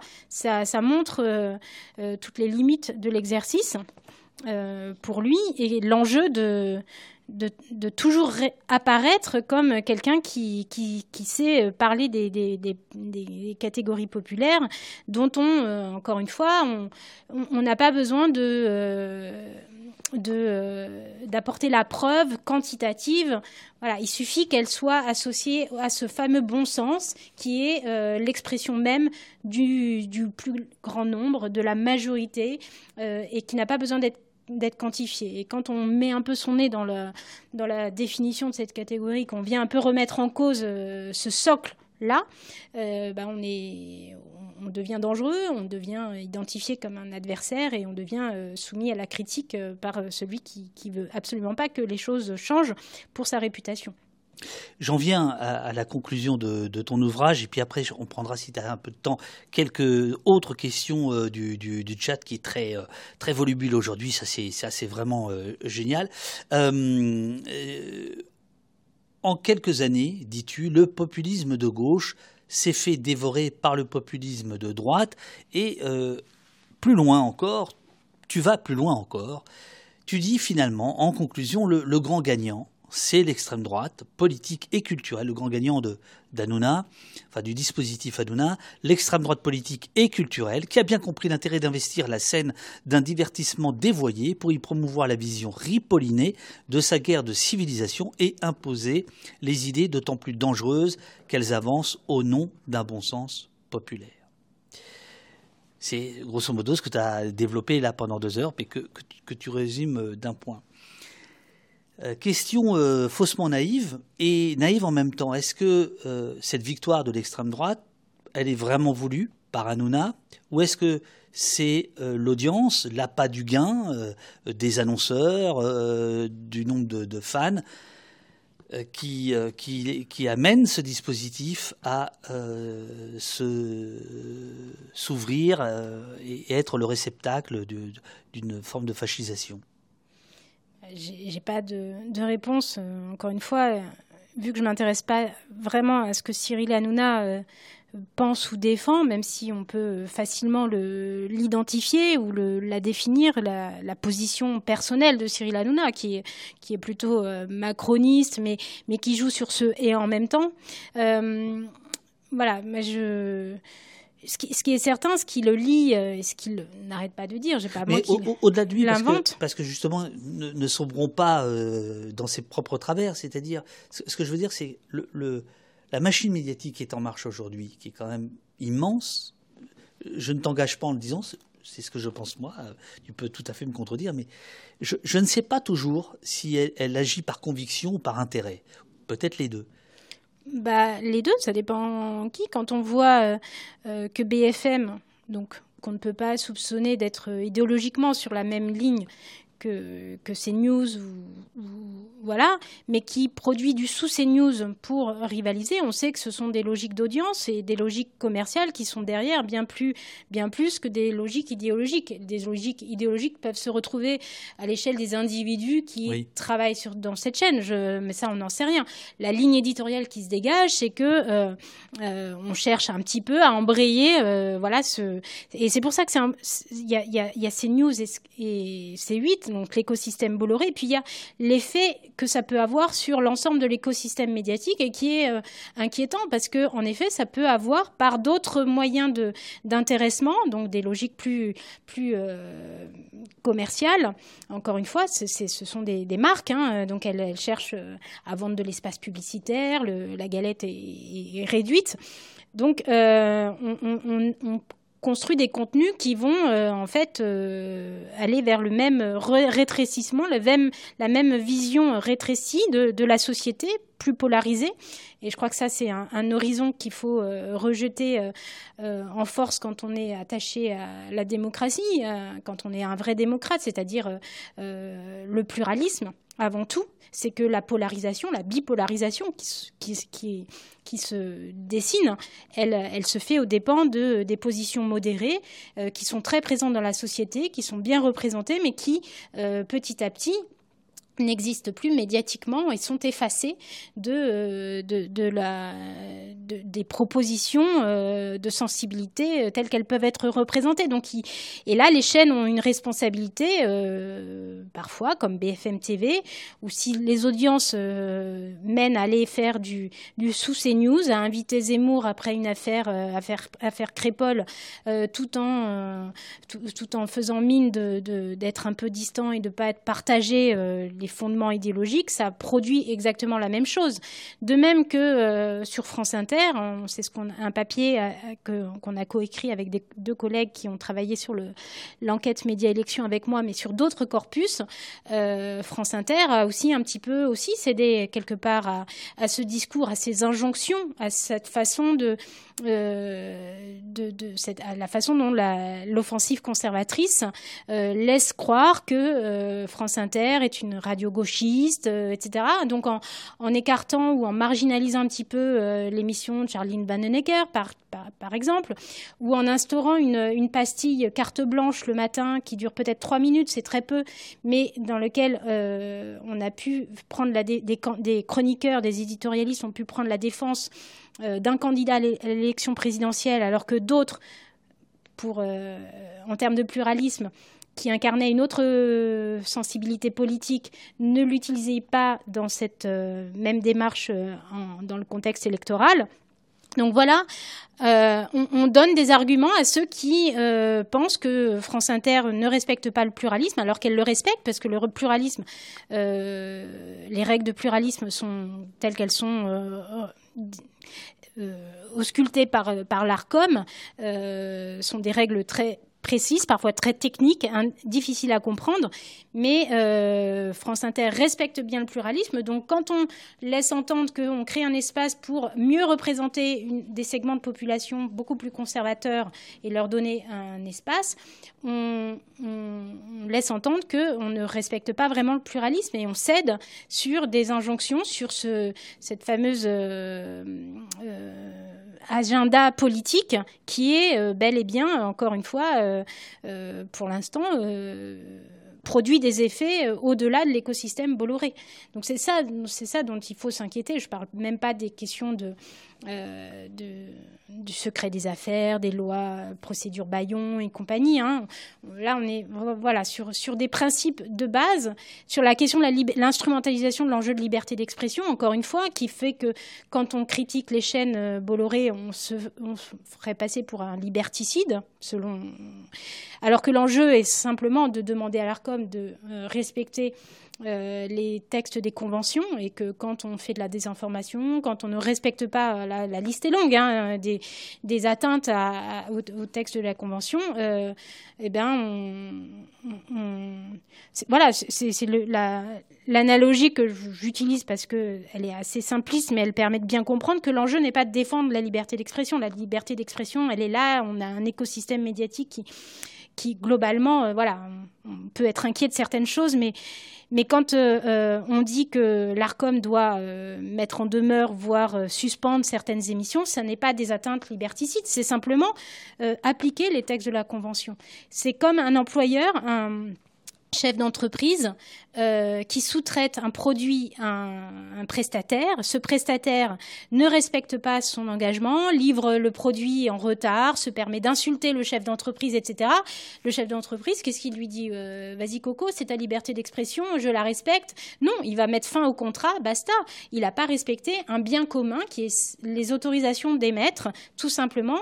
Et c'est ce que l'ARCOM devrait euh, avoir à l'esprit. Elle n'est pas là pour incarner, elle est l'expression de la liberté de, libre communication. C'est dans la loi, c'est ce qui fait sa, euh, vaut sa, création. Et c'est pas ça qui est en jeu. Si on a instauré une autorité de régulation, c'est parce que dans ce milieu-là, on sait bien que euh, l'autoresponsabilisation, l'autorégulation ne fonctionne pas. Les intérêts euh, privés sont, trop divergents pour, pour, pour, pour laisser des acteurs en défense de leurs propres intérêts, euh, réguler eux-mêmes leur, leur, contenu ou, certains principes, appliquer certains principes. Voilà, on voit bien comment tout est dévoyé. Je l'ai montré dans l'étude sur le pluralisme euh, pendant la présidentielle, où voilà, toutes les, je reparlais de Ségolène Royal tout à l'heure, mais c'est encore ces mêmes mécaniques de dévoiement de, de, certains principes qui se font en étant paradoxalement euh, euh, porteur d'un ethos démocratique parce que euh, on vient représenter le peuple, on vient représenter une aspiration de ce peuple euh, qui, est toujours mis en avant, mobilisé de manière complètement conceptuelle et, et, fantasmée, alors que on, porte atteinte réellement à la dimension pluraliste des expressions sur un plateau, par exemple, et c'est ça qui est, qui est en danger. Donc l'ARCOM ferme les yeux, euh, choisit de, de, renoncer à son travail de, contrôle, c'est-à-dire ce pourquoi elle est faite, outre des questions techniques, mais euh, en réalité, euh, en étant aveugle et en, mine de rien, en, en faisant passer un message aussi assez délétère, c'est-à-dire que ceux qui respectent vraiment le pluralisme, euh, bah, finalement, qu'est-ce qu'ils vont se dire si euh, ceux qui ne le respectent pas ne sont pas sanctionnés euh, à la hauteur des, enjeux? Donc elle se limite à des gammes de sanctions qui sont symboliquement fortes, des, des, sanctions pécuniaires notamment. mais en attendant 2025, l'année où les autorisations d'émettre seront remises en jeu, et on va bien voir ce qui va se passer, mais il ne faut pas trop attendre du politique tel qu'on l'a aujourd'hui je pense que la commission euh, sénatoriale sur la concentration des médias l'a bien révélé. Euh, on n'est pas, il ne faut pas en attendre euh, énormément. voilà, on va voir aussi si Rima Abdul Malak garde son, sa fonction, parce que mine de rien, elle incarnait un discours critique à l'égard de l'écosystème Bolloré. si elle fait les frais de ce remaniement, ça en dira long sur la volonté qu'il y a derrière de de contrer cette offensive idéologique et qui menace quand même le débat public. Alors, figure-toi, puisque tu as parlé de, de, France Inter comme radio vue comme gauchisante, il se trouve que demain, à 9h, il y a Edoui Plenel à ta place, comme je l'ai dit tout à l'heure, et à 11h, il y aura Guillaume Meurice. Donc je, je, je lui passerai euh, ton bonjour. Euh, je vais prendre quelques questions du, du, du, du, chat si tu veux bien.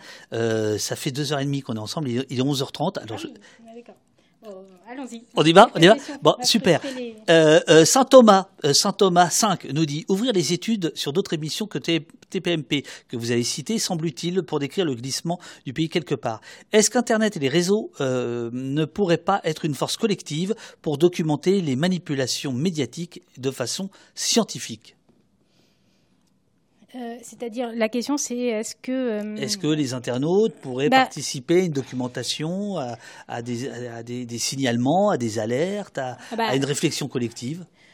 Oui, je, pense que c'est le cas. C'est euh, tout le, paradoxe d'un écosystème médiatique numérique, en tout cas, qui, se polarise, qui contribue aux effets de polarisation, mais qui permet quand même la circulation d'informations, qui permet d'éveiller, de, se mobiliser. Euh, je trouve, que le travail de, Sleeping Giants, euh, l'association donc qui, alors une démarche éthique, moi que je trouve assez assez, forte et assez juste, qui n'est pas Donc qui interpelle les, voilà, qui interpelle, qui ne met pas d'injonction, qui n'est pas, qui a des codes éthiques euh, en termes d'interpellation justement des, des, marques, qui bien souvent, parce que c'est comme ça que ça fonctionne, ne savent pas en fait euh, dans quels espaces médiatiques leur euh, leur, leur publicité sont, se retrouvent, hein, parce que c'est géré par des régies externalisées, etc. Donc ça sensibilise, ça permet de, de bien comprendre que euh, euh, voilà, le, une démarche éthique est possible, compatible avec euh, des, un écosystème marchand, avec des, marques, etc. Voilà. donc ils sensibilisent pas mal à, ces questions-là. Ils font un travail d'ailleurs de, collecte de données assez intéressant et très instructif, notamment sur là autour du JDD, on voit que les pages publicitaires diminuent considérablement. Or, groupe Bolloré. Donc ça montre bien que euh, l'entreprise euh, économique, la, visée économique euh, qui a été mise en avant par Vincent Bolloré, toujours dans cette commission sénatoriale, n'est pas du tout, Patrick Evenot l'a redit encore récemment, mais voilà, on, est, on est sur un, un gouffre financier, économiquement parlant, de ce projet idéologique. Ça montre bien que ce n'est pas l'enjeu pour, euh, pour euh, Vincent Bolloré. Donc, euh, je, pense qu'il n'y a plus besoin de le démontrer. Maintenant, on, en revient toujours à ça parce que parce que on a en face des gens qui, avancent masqués, qui sont qui, qui enrôlent des gens qui ont d'autres projets. C'est là qu'il y a des alliances objectives. Donc voilà, c'est la société civile, si je reviens à la question, peut se mobiliser. Les espaces numériques aussi. Après, la question des signalements démultipliés à l'Arcom, faudrait, il y a peut-être un côté un peu contre-productif à ça parce que c'est peut-être aussi ce qui justifie l'ARCOM de, euh, euh, euh, de, se réfugier derrière des, des stratégies un petit peu. comment dire Quand je disais qu'elle. Elle, elle, défend un régime de liberté d'expression, et tout le monde le défend, je, globalement, mais euh, elle va, euh, elle va euh, déplacer le pour gérer un petit peu la masse de signalement qui, qui peut être qui peut être difficile à traiter mhm. en tant qu'institution de, de, régulation. Elle peut avoir tendance à, à renvoyer chacun à son à son à son sentiment subjectif d'être indigné peut-être de manière excessive par un contenu, et c'est ce qui se cache derrière un, un usage, une jurisprudence que que l'Arcom mobilise pas mal qui est une, une, jurisprudence de la CEDH 76. Je rentre non, mais ça s'appelle une jurisprudence on-decide. C'est un cas qui permet en fait de euh, considérer que le signalement qui a été fait par un public, un téléspectateur par exemple, euh, repose sur un sentiment d'indignation. On est choqué par un contenu, mais euh, sanctionner ce contenu euh, serait préjudiciable au régime de liberté d'expression. Euh, donc on renvoie la personne au fait que c'est normal d'être choqué, mais la liberté d'expression et le régime de la libre communication est plus important que la façon d'être choqué individuellement. Sauf que j'ai regardé quand même un petit peu certains cas où cette jurisprudence était mobilisée, et on peut se demander si ce n'est pas une façon de détourner le débat des enjeux de, euh, encore une fois, des conventions de chaîne et que euh, certains propos sont clairement qui sont incriminés sont clairement euh, parfois euh, portent atteinte aux individus sur des questions de discrimination, etc. Donc j'ai un certain nombre de, plateaux CNews qui sont signalés et qui peuvent très bien être compris sous l'angle d'une atteinte à, la dignité des individus et, sur la question des, discriminations notamment, qui sont dans les conventions de, de chaîne, et le, en faire un, outil de liberté d'expression et, et, et prétendre que euh, le chroniqueur, l'éditorialiste en question, euh, ce serait euh, liberticide que de le sanctionner ou de, ou de mettre en garde ou voilà de faire une intervention même auprès du diffuseur sur la base de, ce qui a été imputé par un individu lambda euh, permet de déplacer cette question et de ne pas revenir encore une fois à l'enjeu de contrôle euh, euh, des, des, textes conventionnels voilà. Donc c'est une stratégie que l'ARCOM utilise pour je pense euh, atténuer la pression euh, de l'opinion publique sur les questions euh, des contenus qui se posent réellement problème pour donc signaler, signaler, signaler. C'est vrai que l'Arcom est une instance qui est voilà, qui prend des décisions parfois de manière accélérée du fait de certains effets d'opinion. Et quand les, Cyril Hanouna fait une polémique, notamment, on a vu l'ARCOM trancher assez rapidement la question, euh, après l'affaire Lola notamment, euh, euh, parce que ça avait créé un effet d'opinion. Donc c'est paradoxal, voilà, c'est à double tranchant. Si on crée une sorte d'embouteillage de, signalement, l'ARCOM peut se, en profiter pour, utiliser des leviers de voilà, de, notions et de concepts qui vont déplacer la question. Il ne faut pas être choqué, il faut, avant tout protéger la liberté euh, d'expression. Et c'est vers ça que l'ARCOM veut, aller, avec sa doctrine euh, libérale, je pense. Mais euh, si, c'est vrai qu'il faut reconnaître que certains effets d'opinion ont un effet sur l'autorité de régulation. Alors peut-être qu'il y a du politique derrière et qu'il y a des coups de téléphone qui se jouent aussi, mais euh, voilà, c'est en tant que chercheuse, moi, j'aimerais bien comprendre aussi. Avec un cas, euh, un cas euh, étrange avec Hanouna, c'est qu'à un moment donné, il a employé aussi euh, d'anciens membres du CSA, je crois. Hein, oui, bah, Rachid Arab, notamment. dont, tu parles dans ton bouquin. Voilà, Donc là, ça, ça, crée quand même une. Il y a quand même quelque chose d'un peu incestueux, je trouve, là, dans, le, dans les rapports entre bah, le sous-traitant, le patron, dont tu pour reprendre la métaphore que, que tu bah, Ça s'est mal terminé. Et puis Rachid Arab l'avait très mal vécu. Euh, il avait le. L'idée, c'était au départ, hein, enfin, faut, faut pas faire d'anachronisme. Euh, Hanouna n'était pas encore ce qu'il est devenu. C'est pour ça que c'est vraiment important de, de bien, euh, de, de, bien mettre, de revenir dans, dans, les contextes de chaque époque. Bien sûr. Il était dans un travail de réparation d'image et manifestement, l'idée, c'était peut-être de pensait Rachid Arab, de canaliser un petit peu ce trublion euh, du PAF qui euh, avait été trop loin et voyant peut-être sa bonne volonté de de plus aller, de, de plus mhm. transgresser à ce point euh, des discours. On, voilà, c'est pas vraiment ce qui s'est passé. Puis l'alchimie, la, c'est pas c'est pas bien passé pour pour Rachid Arab parce que les méthodes humiliantes ont été mal vécues. Mais bon, voilà, c'est Autre question euh, de Morgane qui te demande est-ce que la notre solution pour supprimer euh, les émissions d'Anouna ne serait-elle pas de proposer en fait un programme de divertissement concurrent et émancipateur?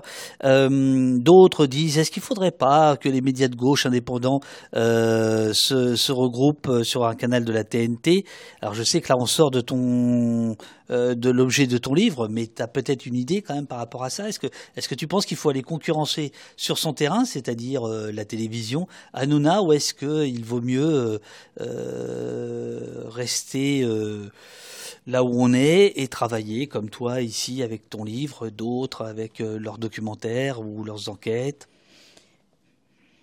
Il faut, enfin, la balle est très certainement dans le camp de, l'Arcom qui temporise.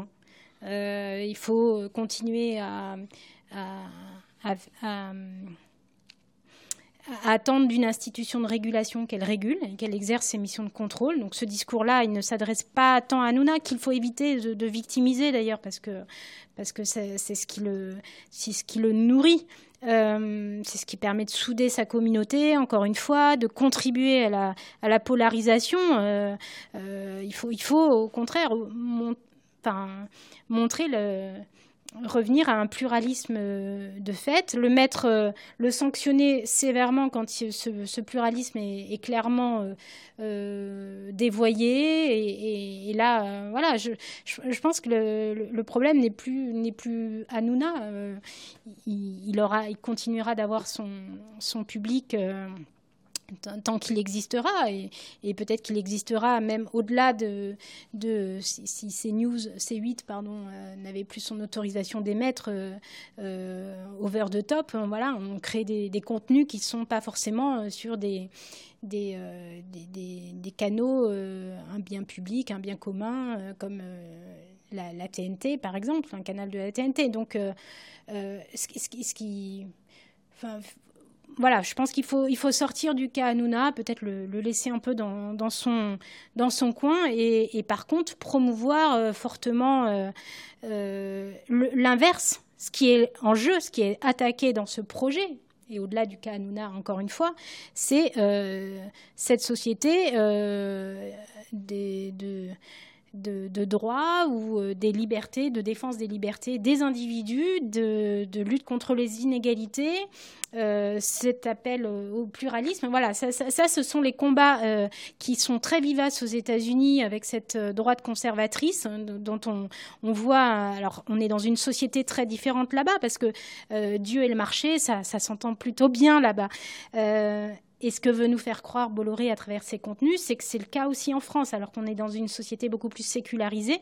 Et donc, à travers les contenus euh, un petit peu élargis maintenant, qui ont aussi, qui touchent qui, se répandent, hein, qui ont des effets sur, sur euh, d'autres euh, groupes médiatiques, c'est de, nous donner à croire que c'est un reflet de la société actuelle française, ce qui est faux. Donc c'est ça, il faut lutter euh, avec des outils euh, intellectuels. Je, n'ai pas d'autres, euh, moi j'ai pas d'autres recommandations à faire que de, que encore une fois, de, contribuer à son échelle de citoyen à ne pas se laisser mouliner le cerveau par des discours qui, qui ne nous veulent pas du bien. voilà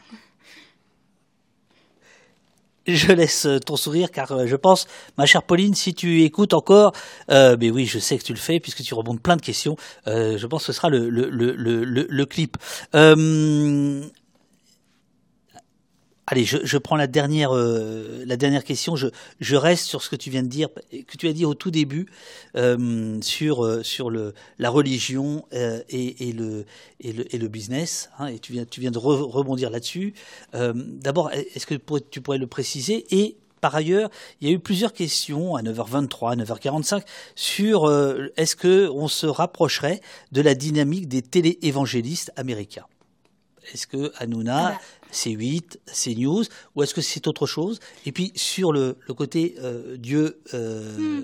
voilà, ça, ça, Dieu vraiment, marché. Ça, c'est vraiment Bolloré. Ça, euh, c'est, Et Hanouna y contribue parce que, en tout cas, c'est 8 qui a sa partition différente de CNews. Là, on vient de voir, il y a un programme qui s'appelle, je sais plus, Presbytère, ou. Enfin, c'est une télé-réalité, en gros, qui se, se joue dans, dans un. Dans un un presbytère avec des moines, avec un coaching religieux, prière tous les matins, etc. Donc c'est un soft power euh, et, prosélyte de, de, religion qui est fait avec des gens comme Clara Morgan, il y a Delphine Vespizer, donc ancienne chroniqueuse, voilà, il y a le fils Castaldi, je crois. Donc ça c'est sur C8. Donc ça montre bien tout, tout l'arsenal, hein, la, la, la, créativité que des démarches prosélytes euh, ultra-catholiques euh, parfois euh, veulent, diffuser, faire diffuser leur message. donc oui, on, peut, on peut craindre ce. Je pense qu'il est, il est, il, est complètement fantasmé. c'est quand même très marginal. Je crois assez peu, tellement la société française n'est pas la société américaine. Mais on veut nous faire croire quand même que c'est le fameux euh, effet euh, miroir euh, des, médias hein, qui ne sont pas des effets miroirs. Ils façonnent une réalité. Donc, donc on a, il faut bien avoir conscience que ce sont euh, là où on veut nous emmener, l'imaginaire qu'on veut projeter, mais euh, que ça ne correspond pas forcément à la réalité et qui est plein d'indicateurs euh, très pertinents et très solides pour montrer le, le, contraire. Donc c'est ça, c'est important à rappeler. Et pour autant, il faut bien sûr Bienvenue au monastère, ça s'appelle. Oui, c'est ça. Bienvenue au monastère, c'est ça.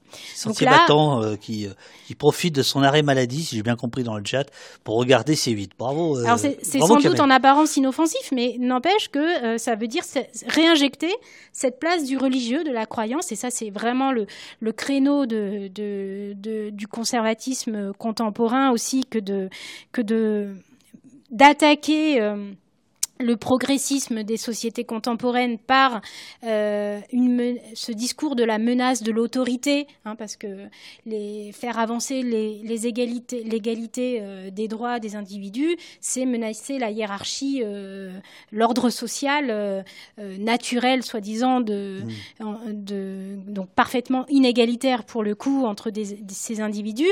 Donc en lui redonnant une forme d'autorité, en faisant appel au, au divin, parce que parce que c'est c'est une façon de, réaffirmer le primat, primo, la primauté de l'individu qui euh, mérite, donc du coup va réussir. Donc c'est voilà la réussite capitalistique, l'ordre capitalistique. Voilà. Je renvoie d'ailleurs à ce.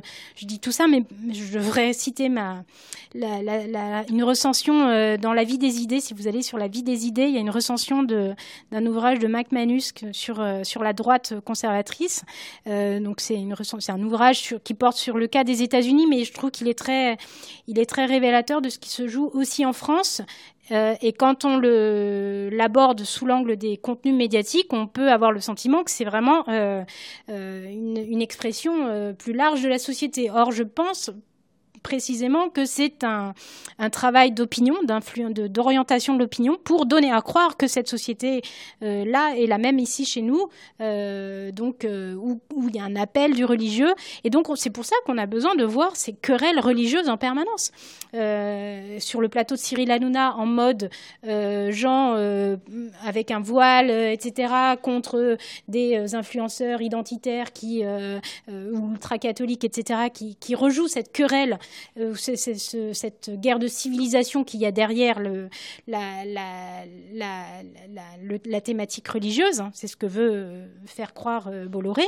Et puis sur ces news, c'est un peu plus sophistiqué ou en tout cas plus ouvertement adossé à, l'idéal libéral économiquement, puisqu'on invite là des chefs d'entreprise, effectivement, qui qui, euh, euh, sont, voilà, qui portent le discours d'autorité, où la, guerre, les, des, la, question religieuse est aussi euh, très présente. J'ai des collègues qui travaillent sur les contenus des émissions de CNews, donc enquête d'esprit, etc., où on voit à quel point tout ça est, totalement contradictoire avec une démarche d'information. On a vu des contenus de ces émissions qui, sont, qui font un peu peur en termes de, de rapport à la réalité et, et aux faits, puisqu'on nous parle de, du diable ou je ne sais quoi parfois. Donc voilà. Donc c'est. Et dans le même temps, le, le chat rappelle que Bolloré euh, impose euh, la crèche en, en couverture de, voilà. ah, de Paris Match. Donc c'est effectivement... ça le problème de Bolloré, c'est l'ingérence dans les contenus. Ça aussi, c'est une, une, atteinte aux conventions et le fait que euh, soient scriptés euh, des thématiques euh, qui l'arrangent lui personnellement ou mis en avant des individus qui lui qui l'arrangent lui, que ce soit Maud Fontenoy euh, ou euh, il y a un discours anti-écologiste, en tout cas contre l'écologie politique, et euh, qui a une vision très conservatrice là-dessus, et, euh, ou Éric Zemmour quand le temps d'une élection, etc. On, voit là, c'est des atteintes, des entorses graves aux conventions, aux textes réglementaires entre l'Arcom et, les chaînes, parce que c'est l'ingérence de l'actionnaire sur les contenus, et c'est donc la perte d'indépendance des, euh, des de ceux qui produisent ces contenus et qui les, font vivre. Quoi. Donc c'est là là-dessus, euh, on ne comprend pas euh, pourquoi euh, l'Arcom ne, ne, ne, sanctionne pas, parce que c'est ça l'enjeu. J'ai une, une, une, dernière question. Euh, c'est la question rituelle euh, d'Oposte que je pose à la fin de, de, de chaque euh, causerie, de chaque conversation. Mais d'abord, je, je, je, voudrais te faire remarquer que euh, dès lors qu'on a commencé à parler de télé-évangélisme, de religion, tu t'es mise à, à, tenir ton micro comme ça. non. Je, euh, le chat, est-ce que vous pouvez me confirmer euh, Donc, je mettais des gros plans, puis après, je me dis, alors, je vais leur montrer. Et je te jure, tu t'es mise quasiment à prier. C'est bon, bref.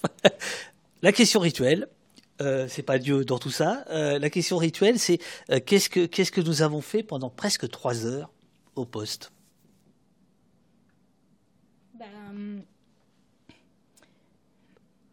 Justement resubstantialiser euh, les notions, enfin en essayant de voilà de alors là j'ai pas il n'y a pas encore l'écran euh, qui me permet mais mais euh, participer à une conversation sociale qui exigeante qui tire des gens euh, voilà. Moi j'ai grandi dans un quartier populaire je mon père n'a pas le bac euh, j'ai toujours euh, entendu à la maison et été poussé vers des livres vers des contenus exigeants qui qui qui pouvaient voilà me dire qu'il y avait tout un horizon de savoir et de connaissances qui était accessible et que c'était à, moi, ma génération, de, de me l'approprier, ce qui n'avait pas pu être fait par, euh, par la génération précédente, par, par, mon père, par mes parents. Donc euh, c'était euh, très porteur et je crois que moi j'ai envie de dire ça, j'ai envie qu'on qu retienne ça aussi, c'est que le misérabilisme, c'est une facilité et que euh, tout le monde a il y a des inégalités de savoir qui sont importantes et les politiques publiques devraient euh, réellement être euh, engagées à, à 200%, 2000% sur cette question-là qui est vitale, enfin qui est. Regarde.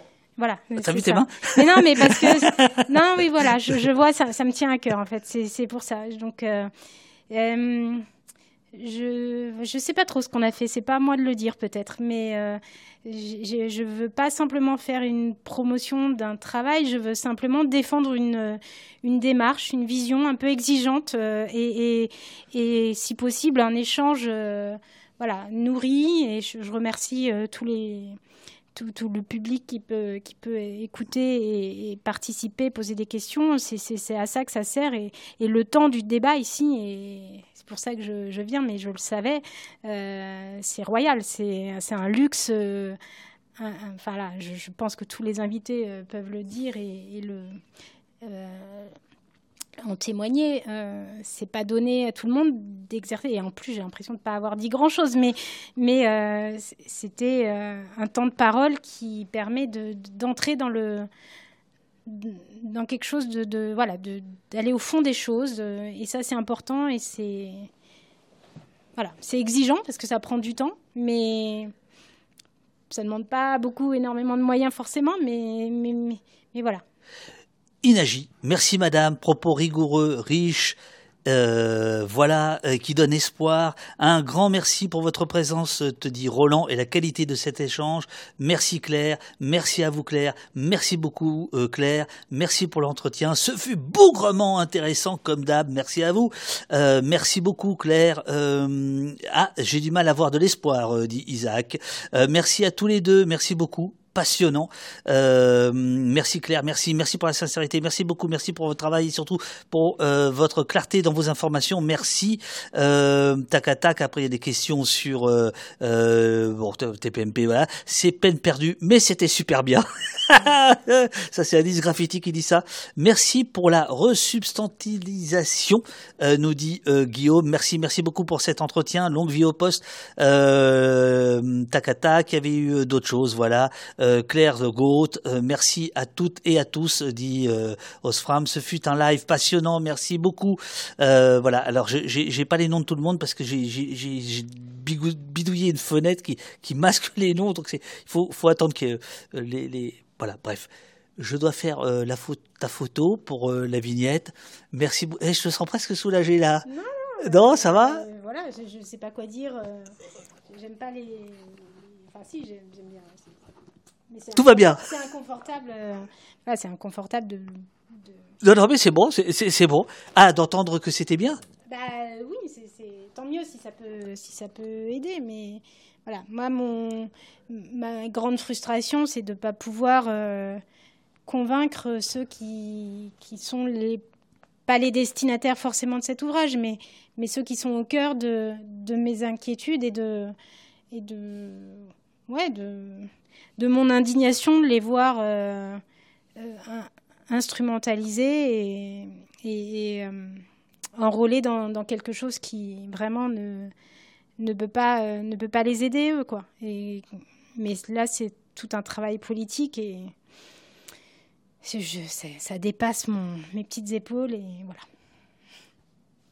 Mais le problème, c'est que c'est la question sur laquelle tous ceux qui euh, nous regardent euh, participent à l'émission et moi-même et toi, on se c'est-à-dire que comment on peut rétablir le rapport des forces? Moi, je reste convaincu que la connaissance est, est, une arme essentielle et que voilà, tu as fait ce livre qui est pas cher, 5,90 euros et voilà, qui est pas très long, mais qui est très dense, qui est vraiment euh, profond. Je, remercie euh, d'ailleurs euh, l'éditrice Salomé Vio parce que c'est un gros travail d'écriture aussi que, que voilà qui, que j'étais pas forcément j'abordais pas forcément avec beaucoup de facilité. J'étais un petit peu, d'ailleurs, j'ai fait un truc beaucoup trop long et je pense que j'ai passé plus de temps à le couper, à le réduire, à le synthétiser euh, que à l'écrire tout simplement. Mais c'est, c'était pour, elle m'a, elle m'a vraiment aidé à le rendre accessible et, à l'offrir comme ça pour le débat public. Et c'était ça, c'était pas un papier de recherche, je le savais, mais il fallait un peu